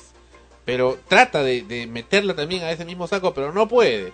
Entonces, como no puede, y, y tampoco la puede soltar porque le está dando beneficios, ¿no? Le está dando un departamento, sabe Dios que tantas más cosas, entonces pues la tiene ahí y bueno, y mientras sigue haciendo su vida como normalmente la hace, ¿no? Entonces se presenta una buena postura, como esta voz que llama, porque ni siquiera la ha visto, y le dice todas estas cosas, pues le, le, le da en la yema el gusto, ¿no? De que es precisamente lo que, lo que busca ella, ¿no? Es el perfil de mujer que busca. Mujer digo, porque ella es, eh, según apreciamos, lesbiana. Claro, ¿no? Por eso te decía, ¿no? Como que ella juega el papel del, del varón en esta en este triángulo amoroso que, que se presenta. Ahora, ¿hasta qué punto una persona puede llevar una doble vida así? Bueno, hay quienes se acostumbran y lo hacen sin ninguna vergüenza, ¿no? O sea, mm, es más, te Le aclaró que la trabajaba cara, en la ¿no? noche, ¿no? Claro, ¿no? o sea, es- te lo, o te lo niegan en la cara o te lo confirman, pero sin roche, sin vergüenza. Es más, son este, son buena gente por confesarlo. Y le dice todavía que se que a veces se presentan oportunidades de clientes extranjeros. Sí. En alguna parte le dice eso. Pobre chica, estaba mortificada.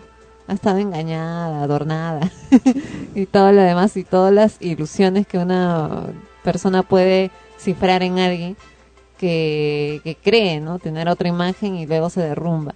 Debe ser terrible. Regresamos con extremos. Volvemos. Baño de mujeres. Esto es Manuel Mijares en Extremos, episodio 93. Volvemos, no se vaya.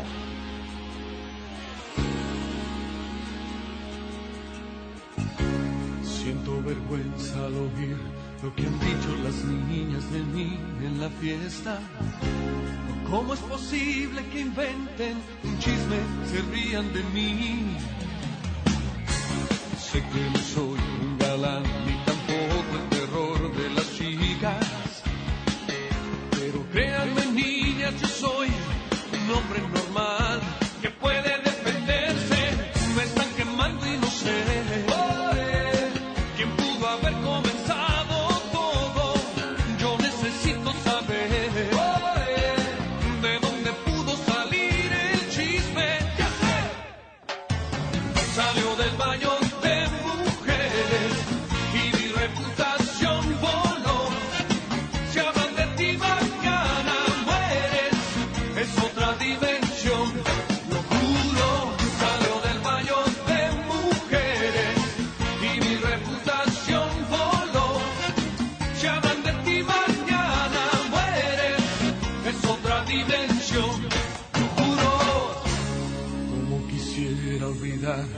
borrar de las mentes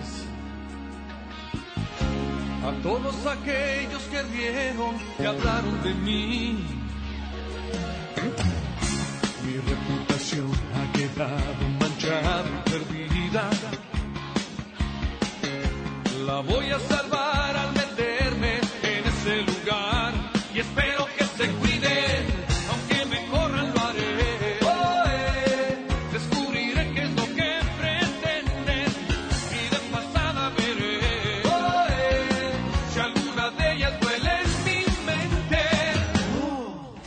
Cuidado. Salí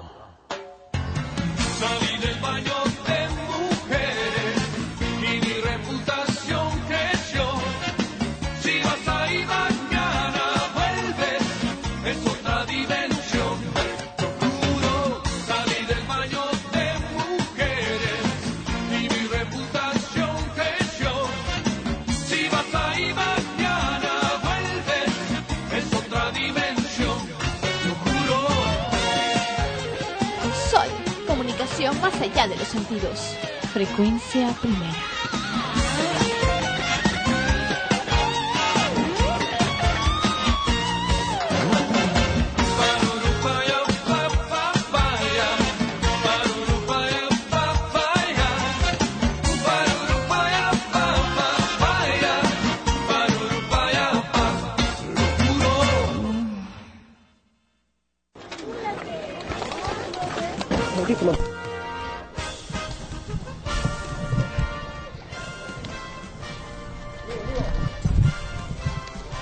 Los instantes en que la actriz Magali Solier en Guanta, Ayacucho, Perú, recibe la noticia de eh, la nominación al Oscar de la película de la que es protagonista La Teta Asustada, que está ingresando a las instalaciones de Radio Guanta 2000. Escuchemos.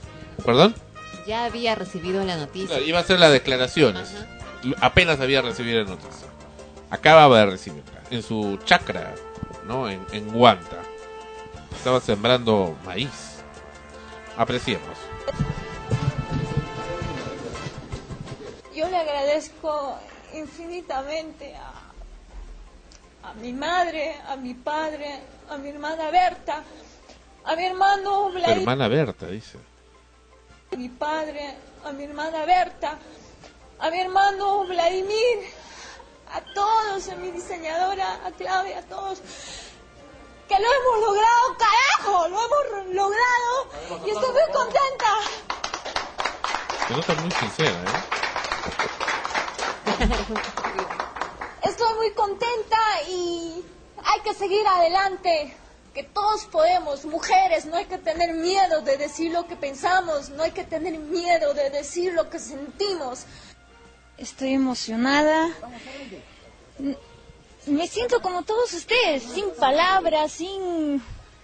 porque no, no, no, uno no, no, se esper- no se esperaba tan llegar tan lejos la película. Con lo de Berlinale ya era una cosa, una cosa que, que no, que no se esperaba, pero el Oscar es, ya es el top.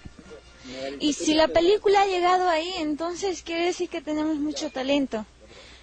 Me siento feliz, me siento feliz de estar aquí en mi tierra, en Huanta, con mi gente. He escuchado por la radio todas las felicitaciones, las palabras buenas y malas, pero yo creo que un artista, si quiere vivir de su trabajo, tiene que aceptar los buenos y los malos comentarios y escoger muy bien y no hacer caso a los malos comentarios y como les dije yo no tengo palabras, estoy feliz, estoy estoy a ver qué chuva pero hay cosa. Na um, chakra pikachkaptime um, temprano rirani chakra tayamka hinatin kotiramon desayuno toma Mm, desayuno ta tomachkapti mama inewan ya ya koroña pichka na entre pichkaman en- Yo me siento alegre, contentísima. Por, por ese logro de nuestra hija de Huanta. No solo es hija mía, sino es una hija guantina. Declaraciones de Magali Solier en Huanta, Ayacucho, cuando acababa de recibir la noticia de haber eh, su- la película en la que es protagonista ser nominada al Oscar de la Academia de Ciencias y Artes de los Estados Unidos. Y esto va a ser en los primeros días de marzo, hasta donde entiendo. El 7 de marzo. El 7 de marzo, la entrega de la estatuilla El Oscar. De hecho, eh, todos vamos a estar prendidos del televisor solamente por la emoción de escuchar eh, que mencionen a la película peruana dentro de las nominaciones a mejor película extranjera. Y una cosa que, que cabe resaltar acá, ¿no? Es eh, que, que esto es una prueba de que para hacer una buena producción, sea de tu gusto o no, porque hay muchos detractores, muchos que dicen que es mala, pero yo me inclino más no por creer que sea mala, sino que simplemente no es del agrado de o tu, tu estilo, ¿no? Por ejemplo, yo voy a ver una película que no me gusta, pero eso no significa que sea mala. Eh, pero es una prueba de que puedes hacer algo muy bueno sin necesidad de tener que colgarte del nombre de alguien, de, de, famosos o de caras conocidas, entre comillas, para poner dentro de un elenco de actores y crear una historia, porque muchos, lamentablemente, por cuestiones comerciales, para poder hacer una película, eh, buscan a actores o, rostros, más que actores es lo triste, buscan rostros conocidos, que a veces ni siquiera son actores, sino que simplemente salieron en pantalla, en televisión y por eso consideran que su película puede ser más rentable, más vendible o con más éxito. Esta película demuestra que no, no hay necesidad de esos argumentos ni de, ni de esos detallitos para poder llegar tan lejos como han llegado. La mayoría de críticos, en verdad, eh, que criticaron la película, decían que la historia eh, denigraba al, al indígena, que denigraba a la gente que, que sufría de esta enfermedad y ¿Qué, enferme- qué enfermedad? es una enfermedad que le dan la sierra y que no per- que eh, te quedas sin sin mamas entonces lo que retrata en la película ¿Sin mamas o sin leche? no sin mamas eh, senos te quedas sin senos la Ya. enfermedad. Eh, entonces este lo que hacía eh, Magal Solier en la película es que empieza a pelar papas y se las pone como prótesis. Eso es lo, lo que narra la película. Es una historia muy conmovedora en verdad es bien dramática. Este lo que decía Claudia Llosa acerca de esto, de que denigraba, es que no entendían lo que era cine, en verdad, porque el cine es una ficción, no cuenta historias, no denigra a las personas, definitivamente. No entendían muy bien lo que era esto. Aparte, Claudia Llosa vio en Magali Solier eh, un talento muy natural de parte de ella para encontrarla en un restaurante y solo ver los gestos que tenía, los movimientos que ella buscaba para la película que quería trazar. Claro, en realidad cada director, ¿no? Eh, cada creativo, cuando quiere plasmar su obra, eh, busca en verdad al actor o a la persona idónea para que se ajuste a, ello. E incluso dentro de, de las producciones de teatro, de televisión, a veces uno de, tilda de argollas, que también las hay, pero en general es porque el director busca a las personas con quienes se siente más cómodo para trabajar. Eso es más en teatro. En televisión sí hay como quien dice, así no te agrade, lo, lo coges porque te conviene. ¿no? Pero en teatro sí se suele buscar a quien se acomoda más a tu estilo de trabajo, con quien puedes trabajar más cómodamente. Eh, lo mismo pasa pues en cine, ¿no? Es evidente que, que Claudia Llosa encontró a esta chica y supo que era la persona que ella estaba buscando para lo que quería plasmar, ya tanto en la primera película, ¿no? Made in USA, como en, esta eh, última, que ha tenido mucho más éxito por lo que vemos hasta donde está llegando. Ahora, en lo personal, de- debo confesar, yo no la he visto, eh, porque no me atraía mucho el tema de, de la historia, pero repito, o sea, el hecho de que un, un estilo de, de hacer cine no sea el de mi agrado, no significa que sea una mala película. Por otro lado, me han comentado que tiene una excelente dirección artística, unas muy buenas Muy buena fotos. fotografía la Claro, que son detalles realmente profesionales. O sea, que, que se supone que en, un, en una eh, competencia de, este, de esta naturaleza, de este tipo, son eh, cuestiones que también El nivel que tenía la que película tomar era- en cuenta, ¿no? Claro, el nivel que tenía la película no era el nivel que teníamos acostumbrados a ver cine peruano. Eso era lo que resaltaba y se rescataba mucho lo que era La Teta Asustada. Era muy una muy buena producción, aunque no hayamos puesto todo este todo lo hayamos dado aquí en el Perú. Tuvo coproductores españoles que la apoyaron mucho más. Claro, ese es, ese es eh, uno de los puntos que mucha gente no entiende. Yo he estado leyendo muchas críticas al respecto. Eh, sí me parece un poco triste ese tipo de, críticas porque repito, o sea, a mí no me gusta nunca, incluso a veces con Sandra peleamos por que si vamos a ver una película y a mí no me gustó, o sea, no me gustó, pues, ¿no? Pero eso no significa honestamente que sea una mala película. Entre bromas nos decían, no, que es mala, ¿no? Por fastidiar. El cubo que no lo entiendes, pero dices que es mala y no es mala. No, pues por, por ejemplo eso, o sea, eh, que no me guste no significa que no sé que, que no sea una buena película. A ti te gusta y este no voy a criticar por eso. O sea, cada uno tiene sus gustos y sus estilos en, ver y en hacer cosas, ¿no? Ya, pero en este caso pues se les ha criticado mucho porque mucha gente no le ha gustado, no lo entienden, qué sé yo. Para mí es evidente de que las cuestiones profesionales como la dirección artística que, que ha tenido y la producción en sí de la película es lo suficientemente buena como para merecer estar nominada al Oscar. Eso por un lado. Por otro lado, la historia, las costumbres y todo es eso que se da acá, ¿no? Que, es una, un- una característica que se da acá en el Perú y que es desconocida en otros sitios, también genera la expectativa y genera el interés. O sea, nosotros sabemos que mucha gente extranjera que llega al Perú se queda a vivir porque le gustan nuestras costumbres, le gustan, ya sean sí, nuestras virtudes y nuestros defectos, les atraen. Es, es un hecho que, que eso es un punto a favor para la teta asustada. Ahora, eh, hay otras películas también nominadas evidentemente en el mismo rubro. Yo tuve la oportunidad de ver una de ellas, la película argentina, porque precisamente justo cuando estaba en Argentina la, la vi y me pareció muy, pero muy buena también, pero es otro estilo. Por ejemplo, ese es un estilo que sí me gusta. Es buena la película, ¿ya? Pero también la otra es buena, ¿no? Ahora, ¿cuál de las dos va a ganar o cuál de las del- de, las que de las otras no las he visto, las otras de la alemana, hay una alemana también. La alemana dicen que es la preferida de Claro, ¿no? del público. Entonces, este, cualquiera de ellas puede, puede ganar, pero considero que generalmente, por ejemplo, en el Oscar, a diferencia de sus otras, eh, sus otros rubros, cuando se trata de películas extranjeras, sí ven detalles mucho más eh, profesionales que comerciales, porque a veces en las otras como que tú sientes que, ah, que han visto más lo comercial, ¿no? En las clásicas He visto películas más de lo norteamericanas. mismo.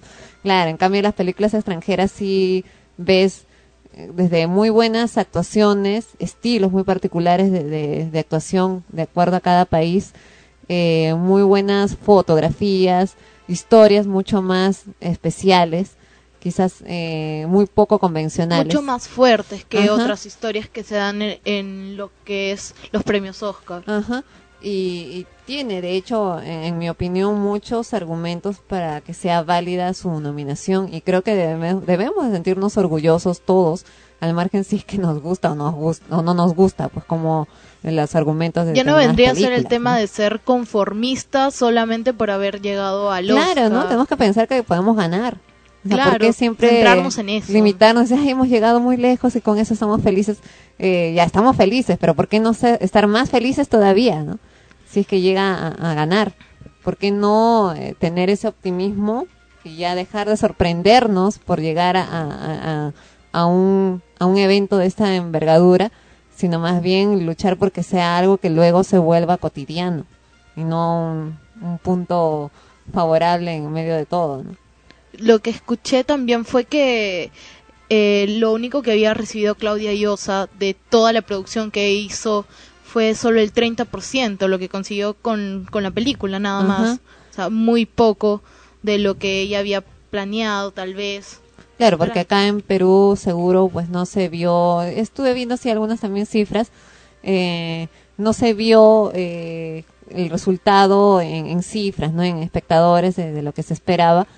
Eh, evidentemente esta nominación eh, le abre las puertas porque también se avisora que va no solo a recuperar sino a superar cuando la película sea transmitida en otros países también. Hablaron de ponerla de nuevo en cartelera en los cines, pero no se ha manifestado nadie. No, bueno, según lo que he escuchado, ella dice que no, pero que más bien está pidiendo que algún canal compre los sí, derechos para poder porque la mayoría de países de Latinoamérica han comprado este la película, eh, Brasil, Chile y acá, que es el país. Perú no lo hacen, ¿no? Es, es lamentable. Ahora, eh, con esto se abren también muchas esperanzas para los cineastas y los jóvenes cineastas que, que realizan muchos cortos. Actualmente hay muchos jóvenes que están realizando cortos porque les es más fácil con su propia cámara, sus propios elementos, pero no significa con ello menos económico porque igual pues tienen que recurrir Claro, el gasto de Claro, producción el gasto igual de producción, suma. el gasto a los actores y todo eso lo hacen pues de manera independiente y se presentan a festivales eh, porque no hay pues mucha colaboración no solo del Estado sino también de las empresas, ¿no? Las empresas privadas que, que pueden ver por fin que, que el cine también puede ser un medio a través del cual puedes publicitarte. un medio rentable más que todo. Volvemos, volvemos con extremos en unos momentos y aunque parezca increíble, hay más casos todavía en el Hospital de la Muerte, el Hospital Sabogal, y los médicos que operaron al señor Villanueva responden, responden sobre sus actos. Volvemos en breve.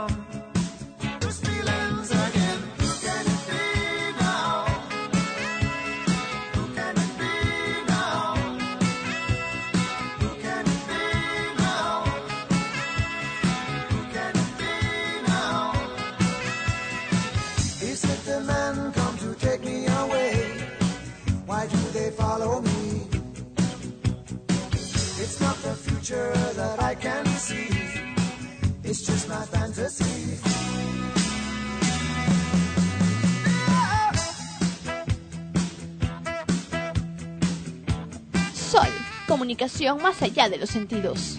Frecuencia primera.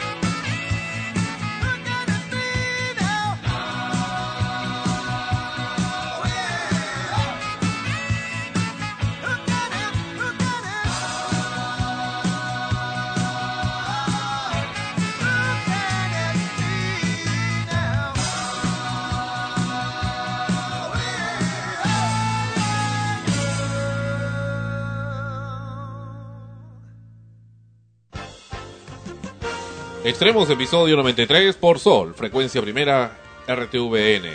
Continuamos con el programa y los ánimos se van calentando tanto para las eh, elecciones municipales en el Perú, especialmente la elección del alcalde de Lima, como las elecciones para presidente de la República y actualmente tenemos aquí una encuesta publicada por quién? Por la Pontificia Universidad Católica del Perú, un trabajo, según dicen, hecho entre el 28 y 30 de enero del 2010, que dice a la letra, si las elecciones municipales fueran mañana, ¿por quién votaría usted para la alcaldía de Lima?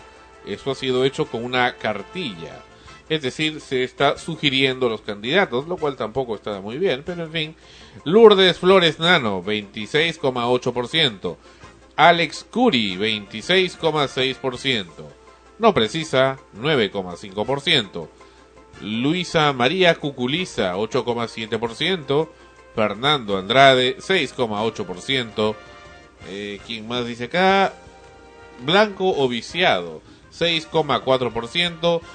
Eh, Susana Villarán, 2,6%. Jaime Salinas, 2,3%.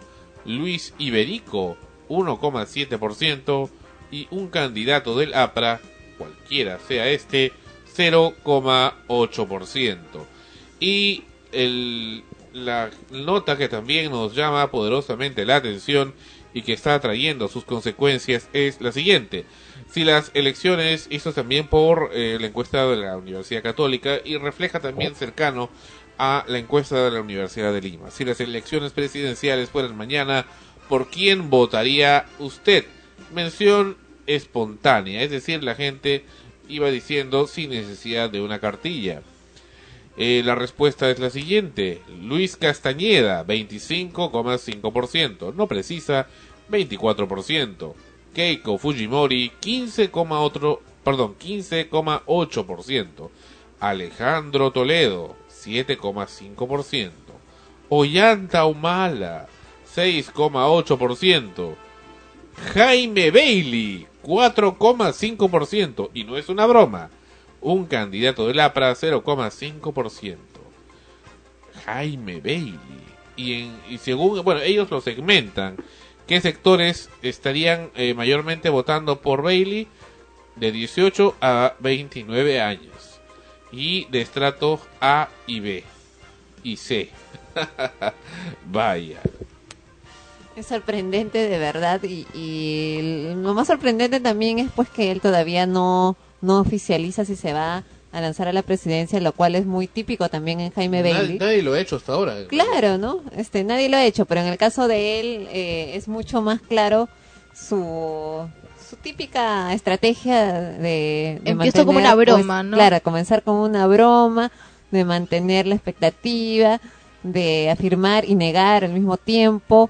Eh, y, hacerlo todo risible, ¿no? Porque dice cosas muy serias y muy ciertas, muy convincentes que realmente tú dices, sí tiene razón por esto o por otro, por otro motivo, pero al mismo tiempo te lanza otra cosa irreverente y, y- y te deja pues en la ambigüedad, pero te da risa y te deja que pensar, ¿no? Eh, en ese en ese camino pues puede lograr muchas cosas, porque eh, así comenzaron otros que llegaron desde atrás hasta llegar a ser presidentes del, del país. De hecho, tendríamos que esperar a ver qué pasaría si se presenta para ser un candidato oficial. Es que cualquier cosa puede ocurrir, lo mismo pasó con Fujimori. Cualquier cosa puede ocurrir. ¿Qué te parecería Jaime Bailey de presidente? La verdad que, que sí lo he pensado, eh, me he puesto a pensar, ¿qué pasaría si Jaime Bailey saliera presidente? Primero, ¿qué pasaría si se postula? ¿Votaría por él o no votaría? Presidente y ergo también jefe máximo de la Policía Nacional del Perú, jefe máximo de las Fuerzas Armadas. Claro, ¿no? Creo que un plan que ha lanzado es no, no darle dinero, más dinero al ejército ni a las Fuerzas Armadas y destinarlo todo para educación. Algo que ha dicho Jaime Bailey tiene mucha razón en eso. En otras no comparto esa idea. Me parece un poco descabellado. Por ejemplo, el darle droga eh, en forma libre no me parece. Me parece muy descabellado. Pero lo que me parece interesante es que él eh, ha cuestionado el por qué muchos eh, sacerdotes católicos reciben dinero de parte del Estado a través de la presidencia del Consejo de Ministros y un sueldo bastante eh, pronunciado, bastante especial, bastante copioso. Sin embargo, eh, la pregunta viene aquí y el eh, ex candidato a la presidencia, el señor Lai, la, a partir de lo que ha hablado Bailey, dice, ¿por qué yo, dice Lai, eh, como eh, eh, no creyente en la iglesia católica, sino en la evangélica, él es protestante, ¿por qué tengo que pagarle con mis impuestos el sueldo a un sacerdote católico? Porque, Tiene- claro, tiene, todo el derecho de reclamar. tiene lógica, claro. ¿no? Tiene lógica. Entonces también, entonces, el Estado debería pagarle a un sacerdote protestante, a un Ahora. budista, a un islámico, debería, debería.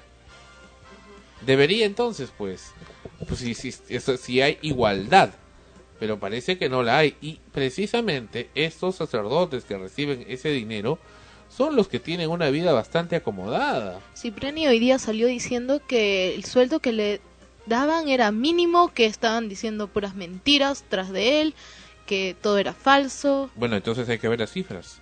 Claro, pero no Investiguemos- creo que las bueno, presenten. está en la, en la página de la presidencia del Consejo de Ministros. Hay que ver ahí, en transparencia, cuánto es lo que se les paga a los sacerdotes. Hay que verlo. Está ahí. Y esos sacer- sacerdotes cobran. Y cobran muy bien. Cobran por sus misas. Cobran por cada acto que hacen. Es, es, es, es difícil decirlo. Y, y ni qué hablar de los colegios y universidades que están vinculados a la Iglesia Católica. Que son descomunalmente lucrativas inhumanamente lucrativas en muchos de los casos. Y pregunto si esos sacerdotes son los representantes de Dios, de Jesús, el Cristo.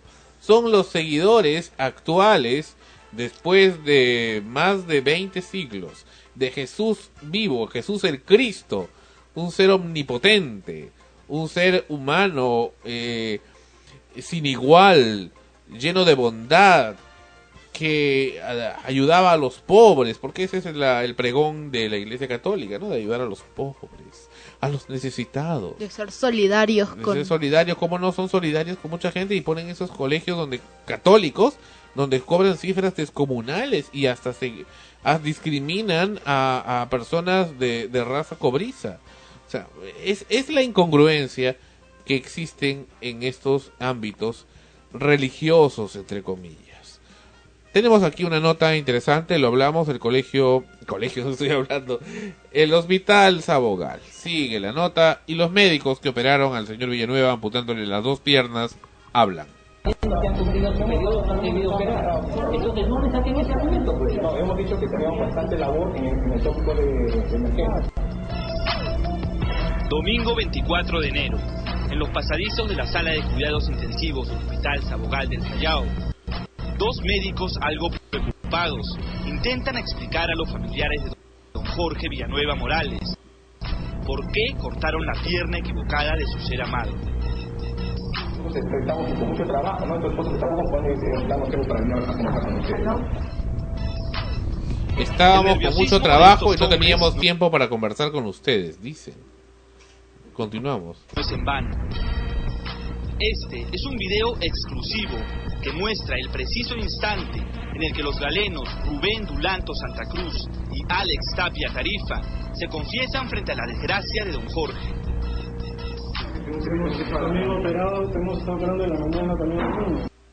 Hemos estado operando en la mañana. Están cansados, así como el piloto cuando agarra un avión y solamente tiene que volar tantas determinadas horas. Ustedes están cansados y, han hecho, y eso es peor porque ustedes han cometido toda la negligencia, sabiendo que estaban cansados no han debido operar, sabiendo que han cumplido su periodo no han debido operar. ¿Dónde estaba la infección? ¿Dónde estaba el infeccioso? procedido por ¿Derecha el lado, por el, por el lado sano primero y el otro después.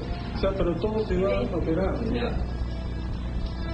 Sabiendo que estaban cansados no han debido operar, sabiendo que han cumplido su periodo no han debido operar.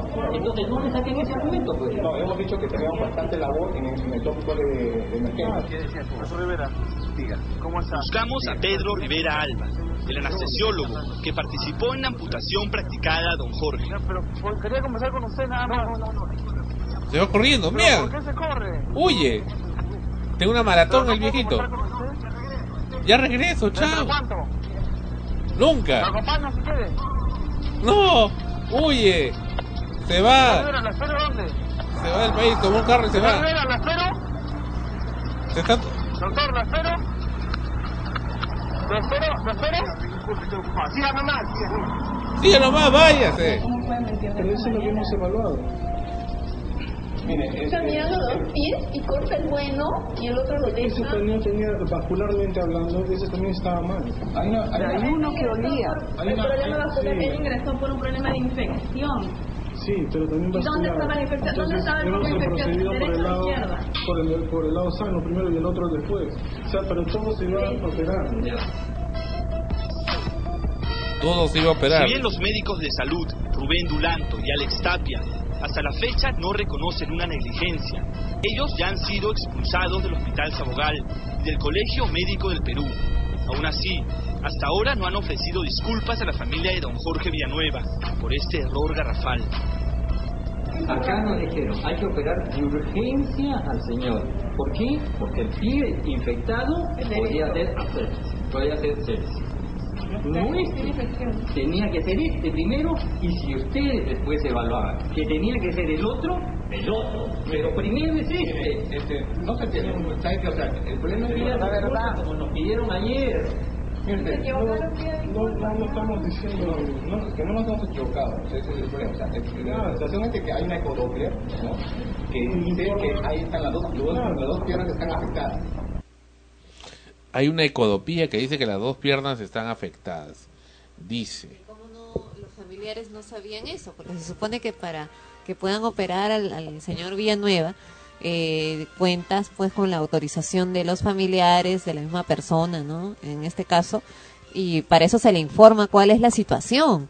O sea, ellos les dijeron, se les va a operar de la pierna infectada, que era tal, no recuerdo ahora si era la izquierda o la derecha, pero era una de ellas, y se supone que entraban para operar esa pierna. O sea, Aparte de la pierna mala, la que debieron cortar en verdad, eh, dis- dicen por ahí que estaba negra, que olía mal. Claro, o sea, se supone que procedes primero con esa, pues, ¿no? Porque la otra todavía podría haber alguna esperanza de, de ser salvada y si no, pues te informas, ¿no?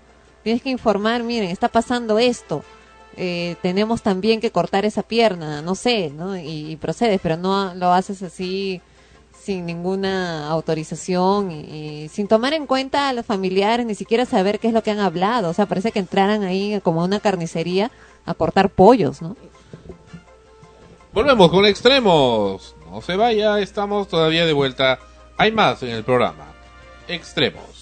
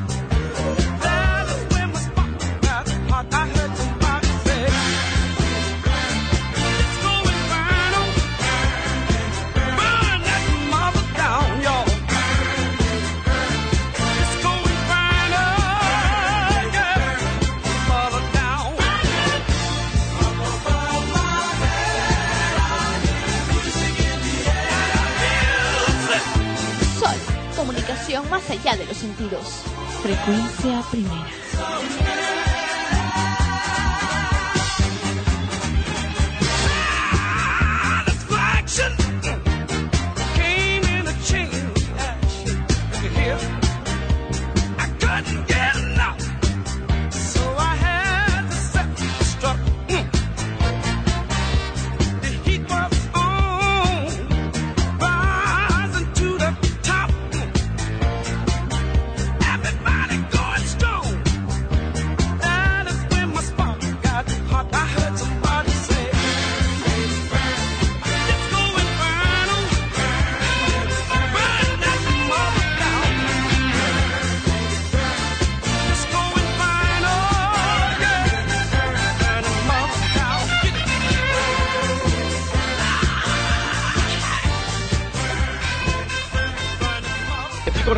Rápidamente el caso de Berta eh, Otone Suyón. Lo que pasa es que ella entró el 27 de octubre del 2008 para mm, operarse, de un- hacerse una reducción al estómago.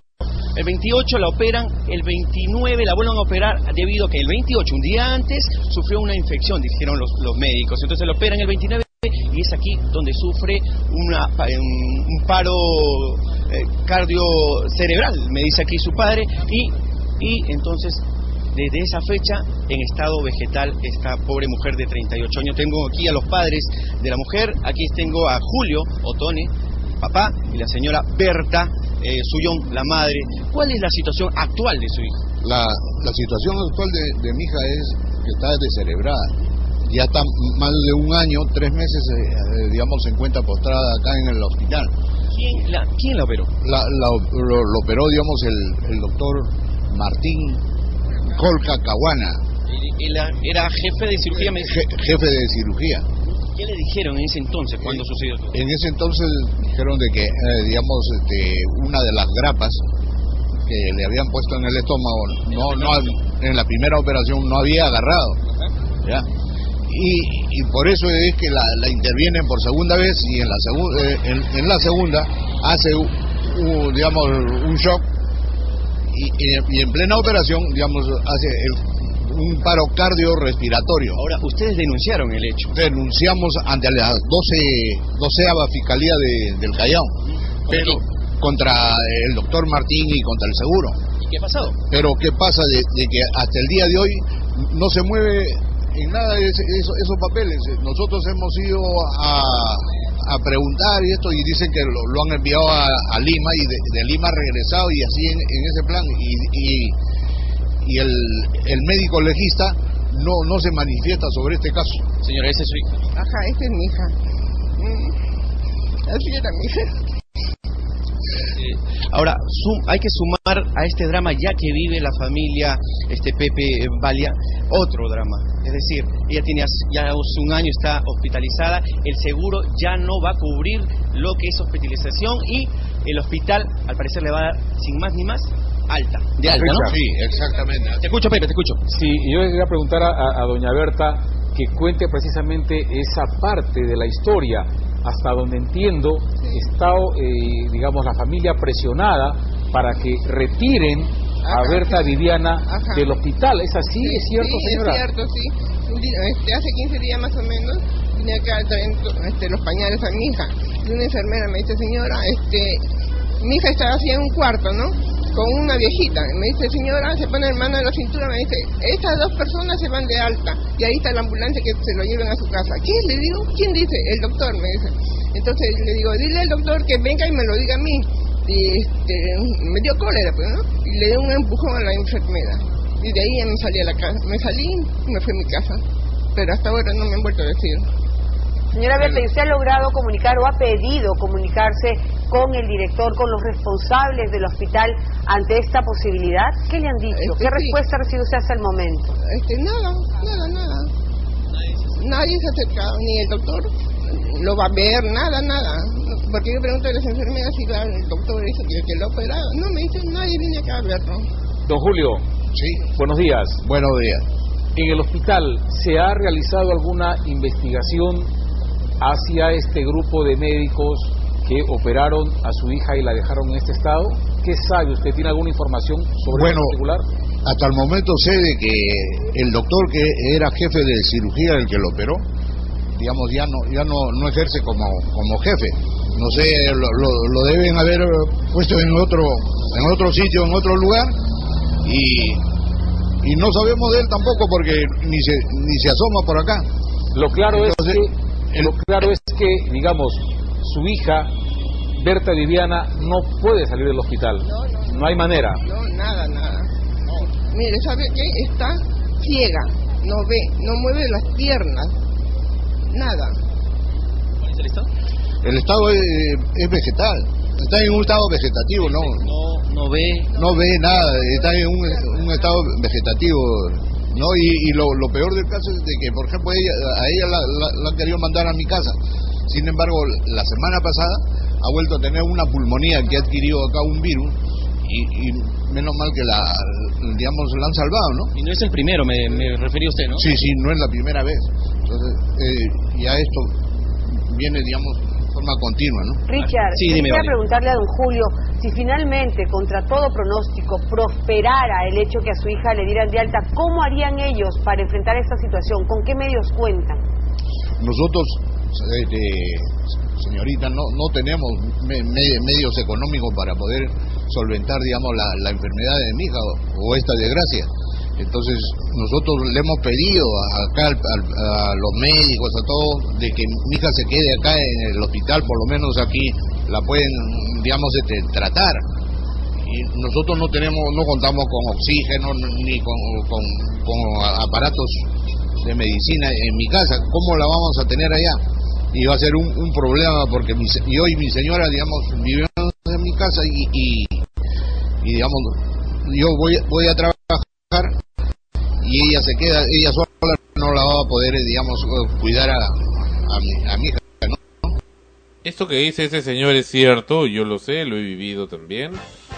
Ustedes lo saben, amigos escuchas, el fallecimiento de mi padre dura- durante la emisión del episodio 88 de Extremos el 3 de enero y bueno, el también director de acá de esta casa de frecuencia primera, que en paz descanse.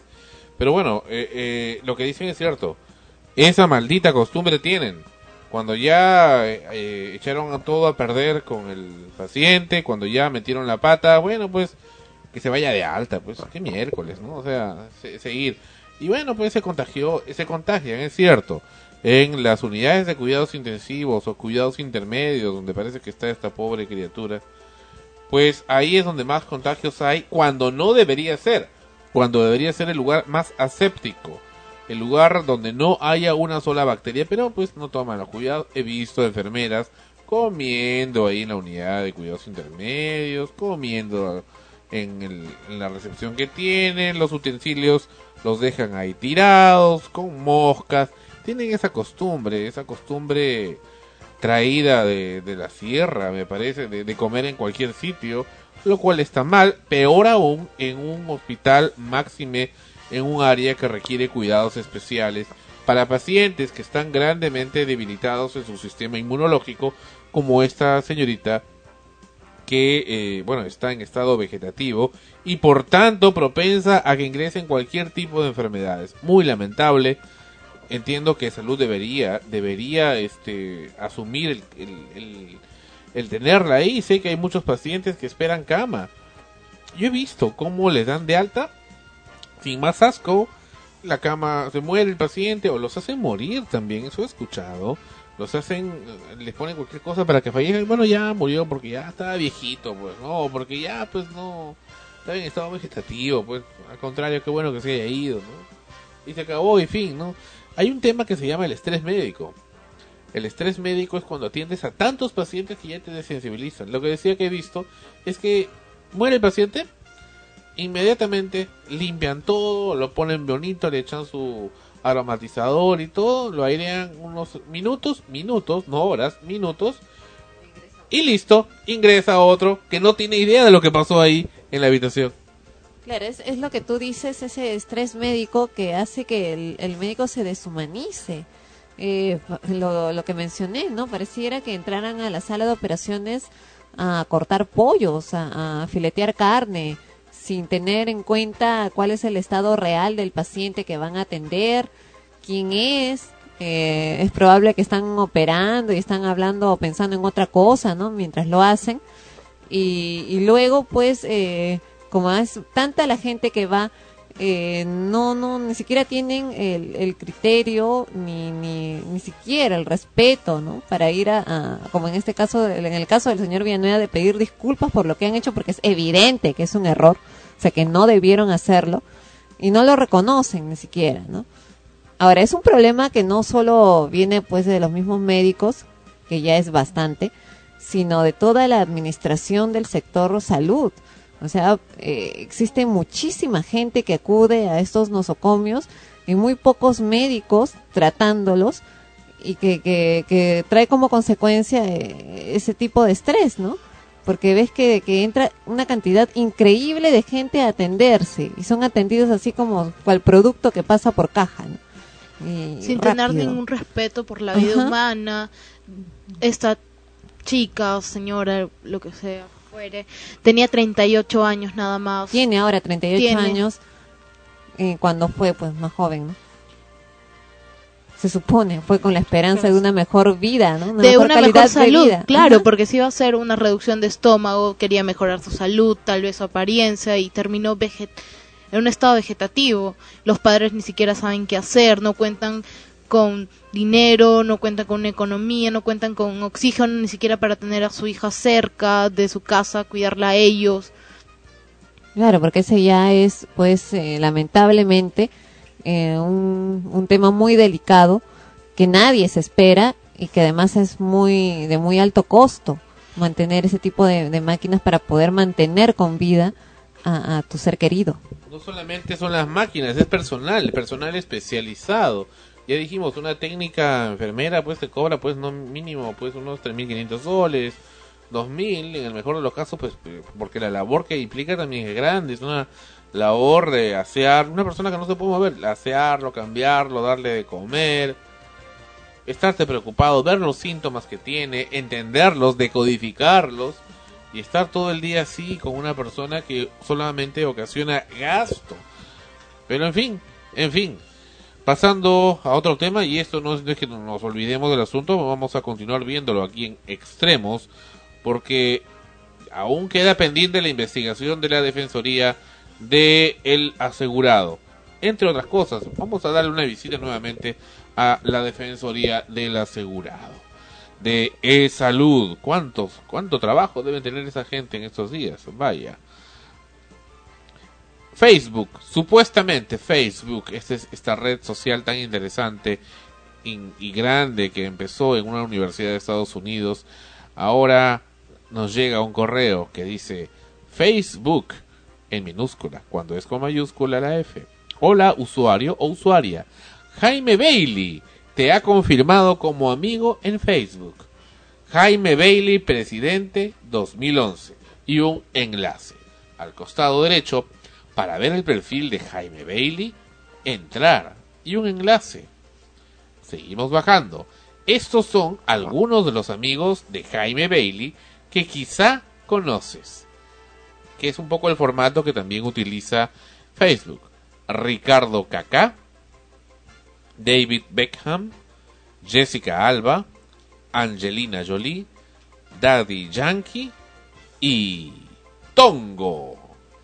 ¿Estás listo para probar el nuevo Facebook Hollywood? Hollywood eh, está mal escrito, es con H mayúscula y con una L, entiendo. Descargalo gratis aquí. Gracias al eh, gracias eh, eh, punto seguido, no, separado. Guión, perdón, este párrafo, el siguiente, la siguiente línea. Al equipo de Facebook que tanta con la T mayúscula, no veo que tenga que hacer ahí, es la popularidad de Facebook. Reitera una re- redundancia que Hollywood se apoya cada vez más en estas redes sociales para dar a conocer sus films, incluso antes del estreno. Abajo en un recuadro destacado y tramado dice, para ver el perfil de Brad Pitt, escribir en su muro, sigue este enlace. Esto, por supuesto, es fraude.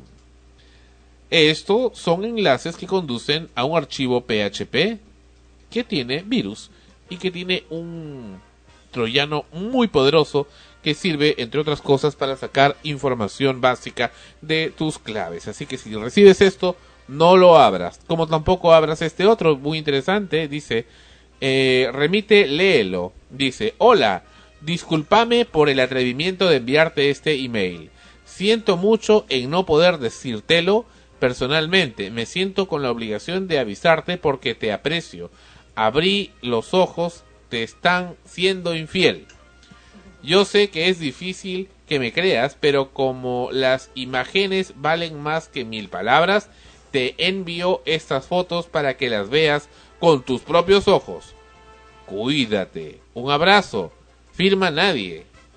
Acá están las fotos. Foto 1, foto 2, foto 3.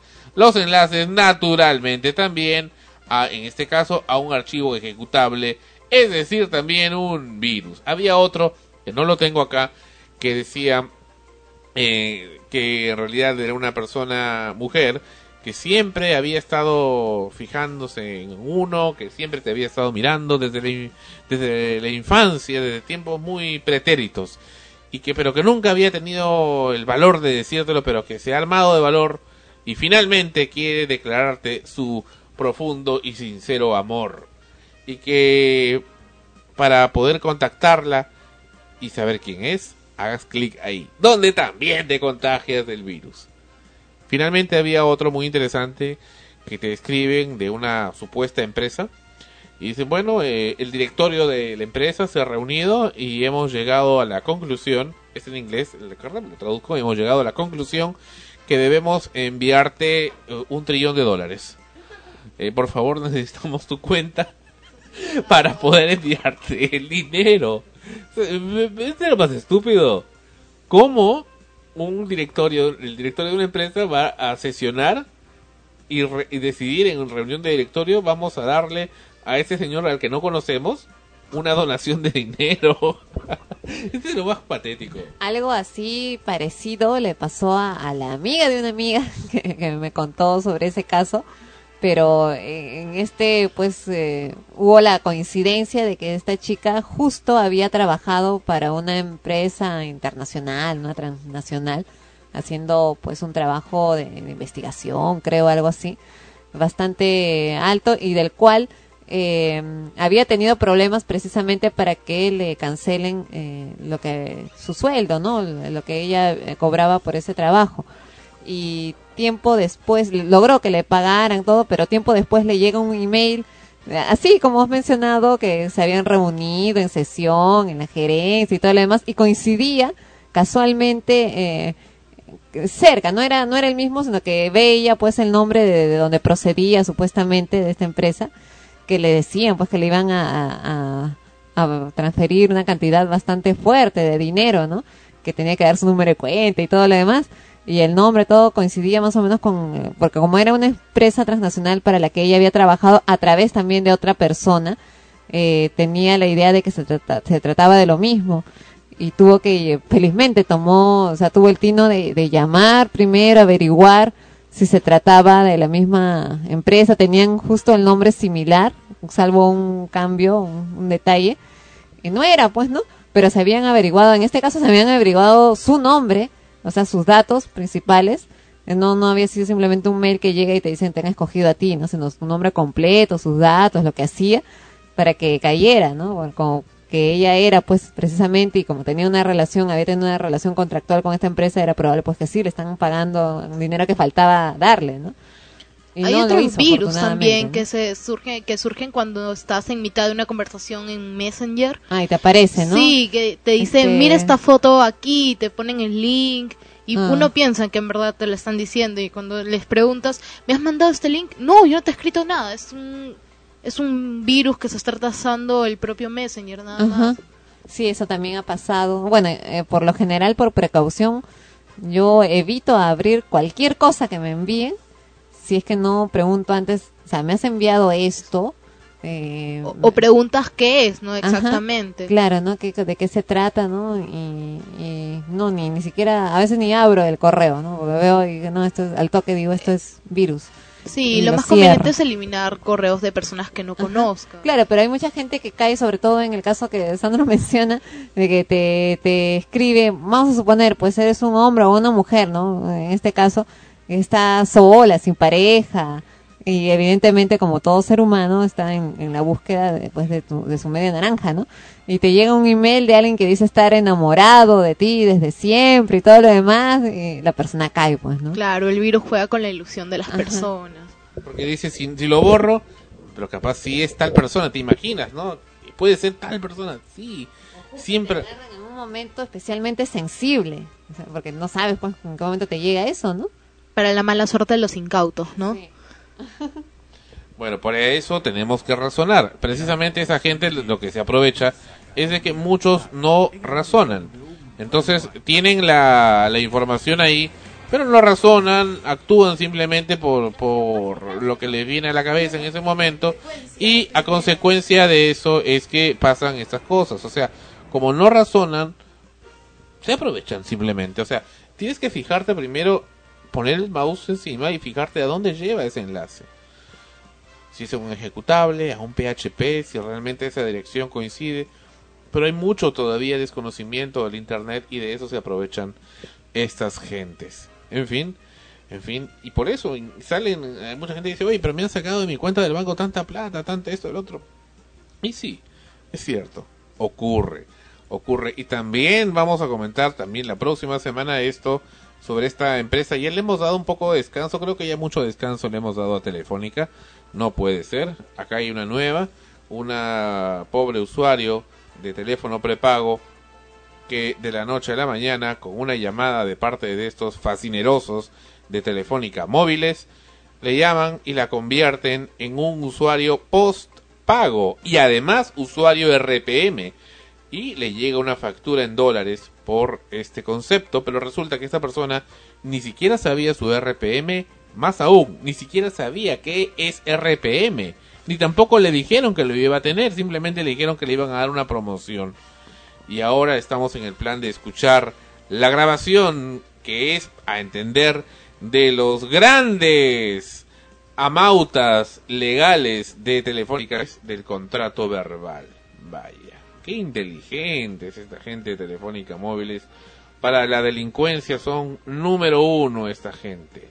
Especialistas en estafar, en, timar. Por supuesto, especialistas en leguleyadas. Los reyes de las leguleyadas telefónica móviles y a las pruebas nos remitimos. A las pruebas que hemos expuesto aquí en los diversos programas extremos y a las nuevas que siguen llegando como esta que presentaremos en su máximo detalle en el programa que viene.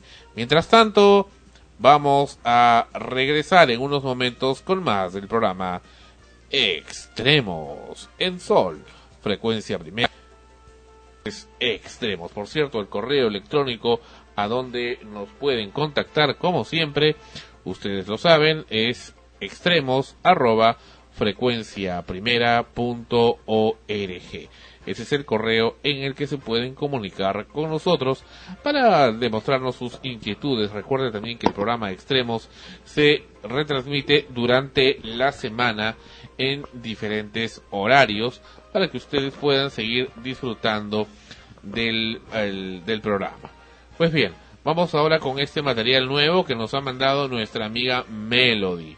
Qué bueno de saber de Melody nuevamente. Eh, Melody de España, lo tuvimos en el episodio 13 de Extremos desde España. Y bueno, Melody está aquí con nosotros con esta nueva canción que acaba de lanzar. Y qué bueno que haya considerado a este programa que le sigue, la sigue apreciando con mucho, mucho cariño. Melody, la misma cantante del baile del gorila. Aquí está ahora, también cantó otras canciones aquí en, en, en Sol Frecuencia Primera. ¿Cómo se llama? Daba, daba, daba. TQM. TQM. Canción de Meg con Melody en Frecuencia Primera. Volvemos.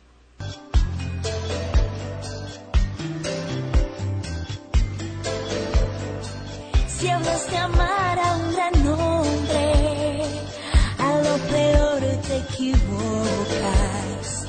Luego el refleja. La historia es vieja, te vuelves loca. A quien crees que engañas, él es tierra y paraíso, no uses artimañas. Nena, solo es una vez, no te hagas la fría.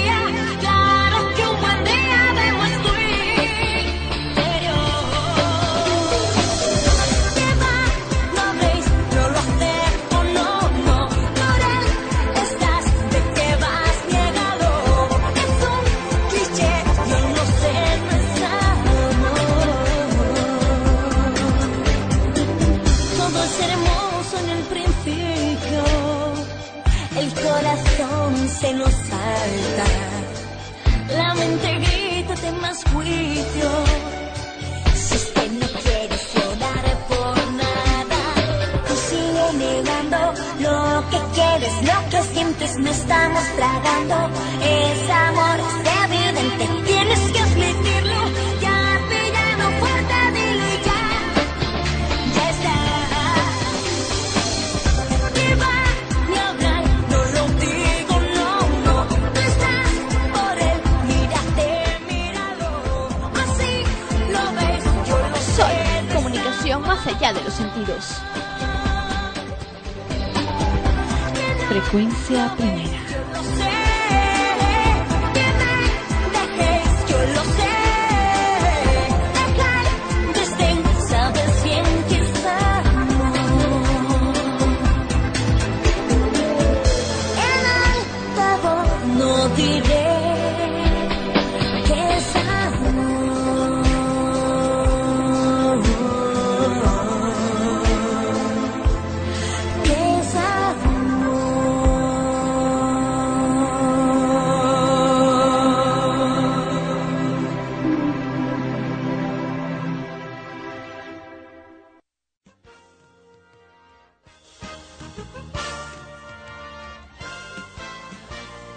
Bien, estamos de vuelta en el programa Extremos, episodio 93. Y antes de ir con los estrenos de A la Rosa, tenemos con nosotros el mensaje que nos envía nuestra amiga Kinder, que ahora se llama Kinder Paulevich. No sé por qué se ha puesto ese nombre, ella no es Paulevich, es Martínez. ¿Cómo? Capaz se ha casado. No, no se ha casado Kinder. Bueno, Kinder, Kinder sorpresa, como le conocemos aquí, o bailarina Kinder. Bueno, ella dice que eh, nos va, va a estar otra vez, otra vez Andrés, el miércoles 10 de febrero a las 13 horas, una de la tarde, en regalando su calendario. Ha hecho un calendario 2010 esta mujer en el Parque San José, esto es en el distrito de Jesús María, autografiado y con tu nombre y con fotito incluida. Ah, ya, o sea, se va. Bueno, no, supongo que uno tiene que ir con la cámara para tomarse la foto con ella. No faltes, te espero, ya están calendarios. No saldrán a la venta, los va a regalar. Ah, qué bueno, qué buena estrategia, lo regala, pero quiere tener un poco de calor humano entregándoselo personalmente. Bueno, Kinder nos invitó para la semana pasada, eh, fuimos, pero llegamos un poquitín tarde, bueno, hora y media tarde. Qué raro. Y este y bueno, ya había acabado, todavía no había nadie. Pero en fin, vamos a ver si nos damos un tiempito. De paso que visitamos, ya no está el restaurante Nino, carambas. ¿Cuándo no? Pensando en ir a comer. Bueno, aquí más, ¿no? Este, el restaurante Nino, deliciosos, pastas. Pero ya no existe, el que está ahí es un remedo realmente eh, lamentable de lo que realmente era pues los delici- las deliciosísimas pastas. Nino digo porque las pastas de verdad ricas no se calientan en microondas como que fueran popcorn. pues. En fin. Pero bueno, este vamos a ver si nos damos una vuelta salud mediante por eh, la entrega de los eh, almanaques, calendarios, fotografías o calor humano de Kinder. En fin, eh, siempre es bueno ver a las amistades de vez en cuando. Ana Rosa con los estrenos. Y bien, tenemos aquí pues la- las obras de teatro que se están presentando en Lima. Comenzamos con las que están eh, actualmente en cartelera eh, teatral acá en Lima, Perú, como es el caso de La Chunga en el Teatro Mario Vargas Llosa, que va de jueves a domingos a las 20 horas. Dos por uno también se presenta en el Teatro Marzano de jueves a lunes a las 20 horas. Y tenemos que esta semana se han estrenado varias obras, entre ellas, como mencionamos la semana anterior, Todos los Miedos de Mariana Chaut. Ellos se presentan en la casa de Yuyashkani y van de miércoles a viernes a las 20 horas, solo van a estar hasta el 26 de febrero. También se ha estrenado esta semana visitando al señor Green. Se presentan en el auditorio Hipna de Miraflores. Ellos van de jueves a lunes a las 20 horas y estarán hasta el 14 de marzo. Hilo Rojo en el Teatro de la Alianza Francesa. Eh, van de jueves a domingos a las 20 horas y van a estar solamente hasta el 28 de febrero. Y se ha estrenado también la comedia Divina Pajarraca, una comedia de, Alejandro Formanchuk. El elenco está conformado por Aide Cáceres, Norca Ramírez y Nico Ames. La producción general de Foro 3 y la dirige Patricio Villavicencio. Música y efectos sonoros compuestos por Daniel F. Divina Pajarraca es una comedia familiar donde la historia narra una vida matrimonial poco usual. Todo ocurre en la cocina de la casa cuando el marido, un hombre de carácter rudimentario, está intentando degollar una gallina que robó y mató para la cena de esa noche. La mujer, harta de la conducta de su esposo en medio de la discusión, se da cuenta que la gallina no fue comprada, sino que pertenece al vecino, y además es su gallina favorita.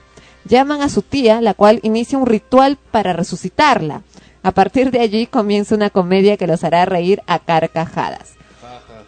La temporada va de jueves a domingos desde el 4 de febrero hasta el 21 de febrero a las 20 horas. Solo 12 funciones. La entrada general está a 20 soles y los jueves populares a 10 soles. Las entradas de la, de, están a la venta en Teleticket de One y Metro. Y se estrena ya este jueves 11... Perdón. ¿Qué? Mo- momentito. Ahora, acá, acá había una nota que nos ha enviado Arturo Zárate. Piratas en busca del tesoro. Pero no, es que ya estás entrando a cine. Ah, todavía. Ah, bueno, perdón. Bueno, pero si quieres, Piratas en Busca del Tesoro se presentan en la Escuela Nacional de Arte Dramático. Eh, los días que se presentan son los domingos 7, 14, 21 y 28 de febrero del 2010. Son tres funciones continuadas. La primera función comienza a las 14 horas con 30, la segunda función a las 16 horas y la tercera función a las 17 horas con 30.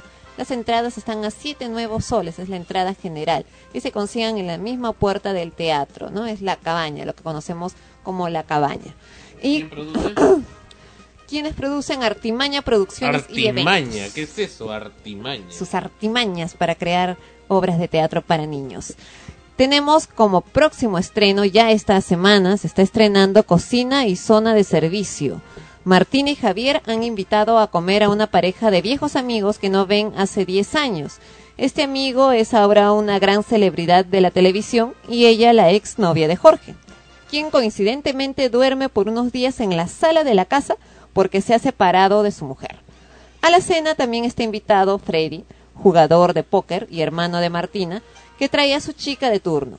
Los invitados llegarán con una hora y media de retraso y este será el primero de una serie de acontecimientos que convertirá una cena de amigos en una verdadera pesadilla.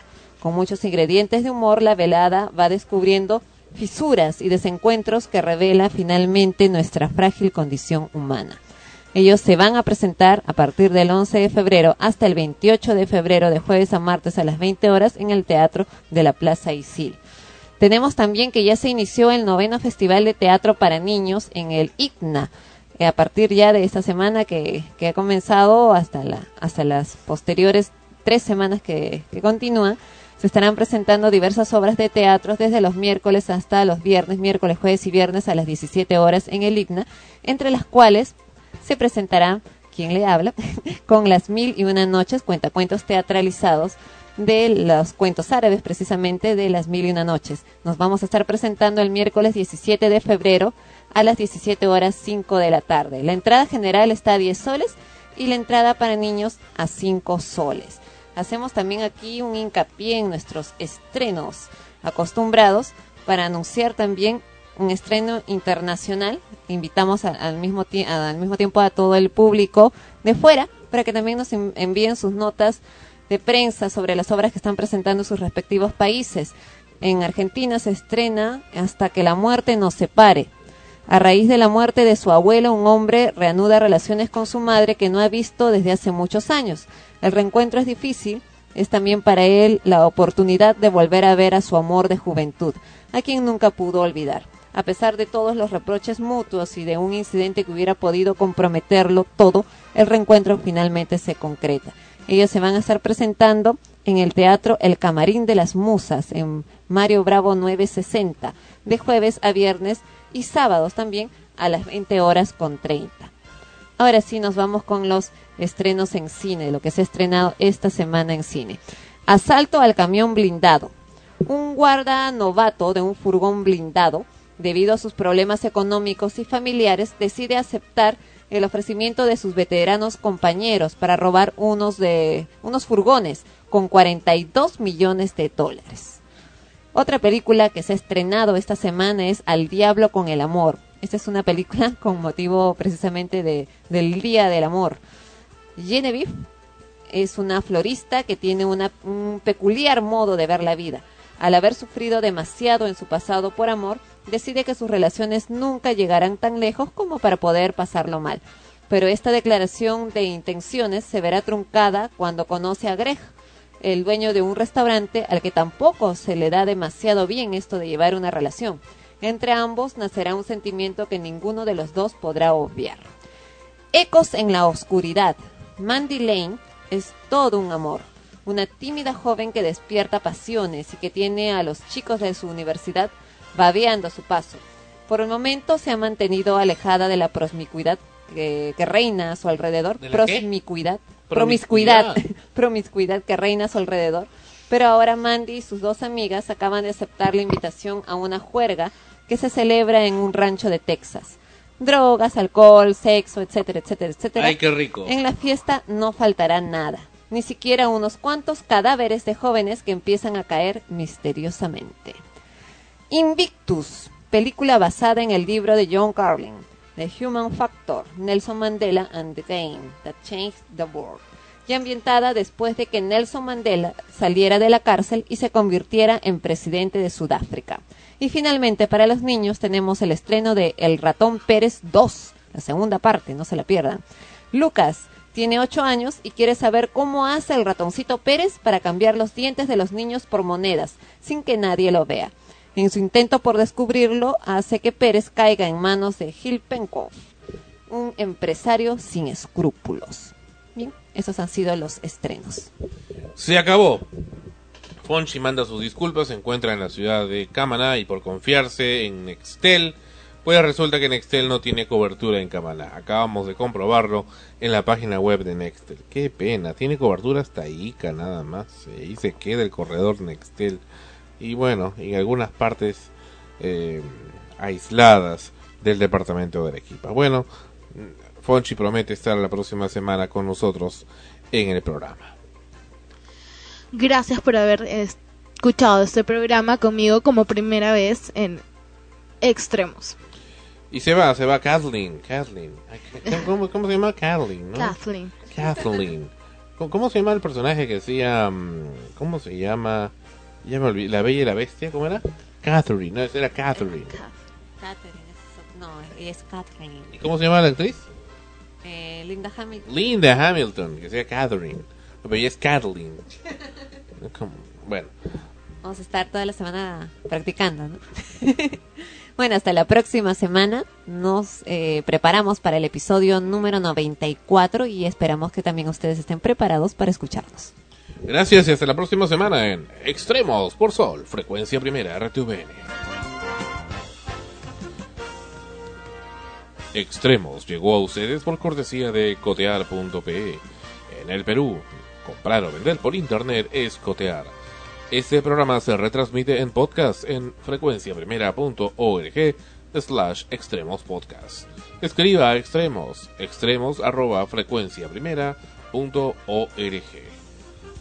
Ha sido una realización de Sol, comunicación más allá de los sentidos y Frecuencia Primera RTVN Lima 2010, derechos reservados.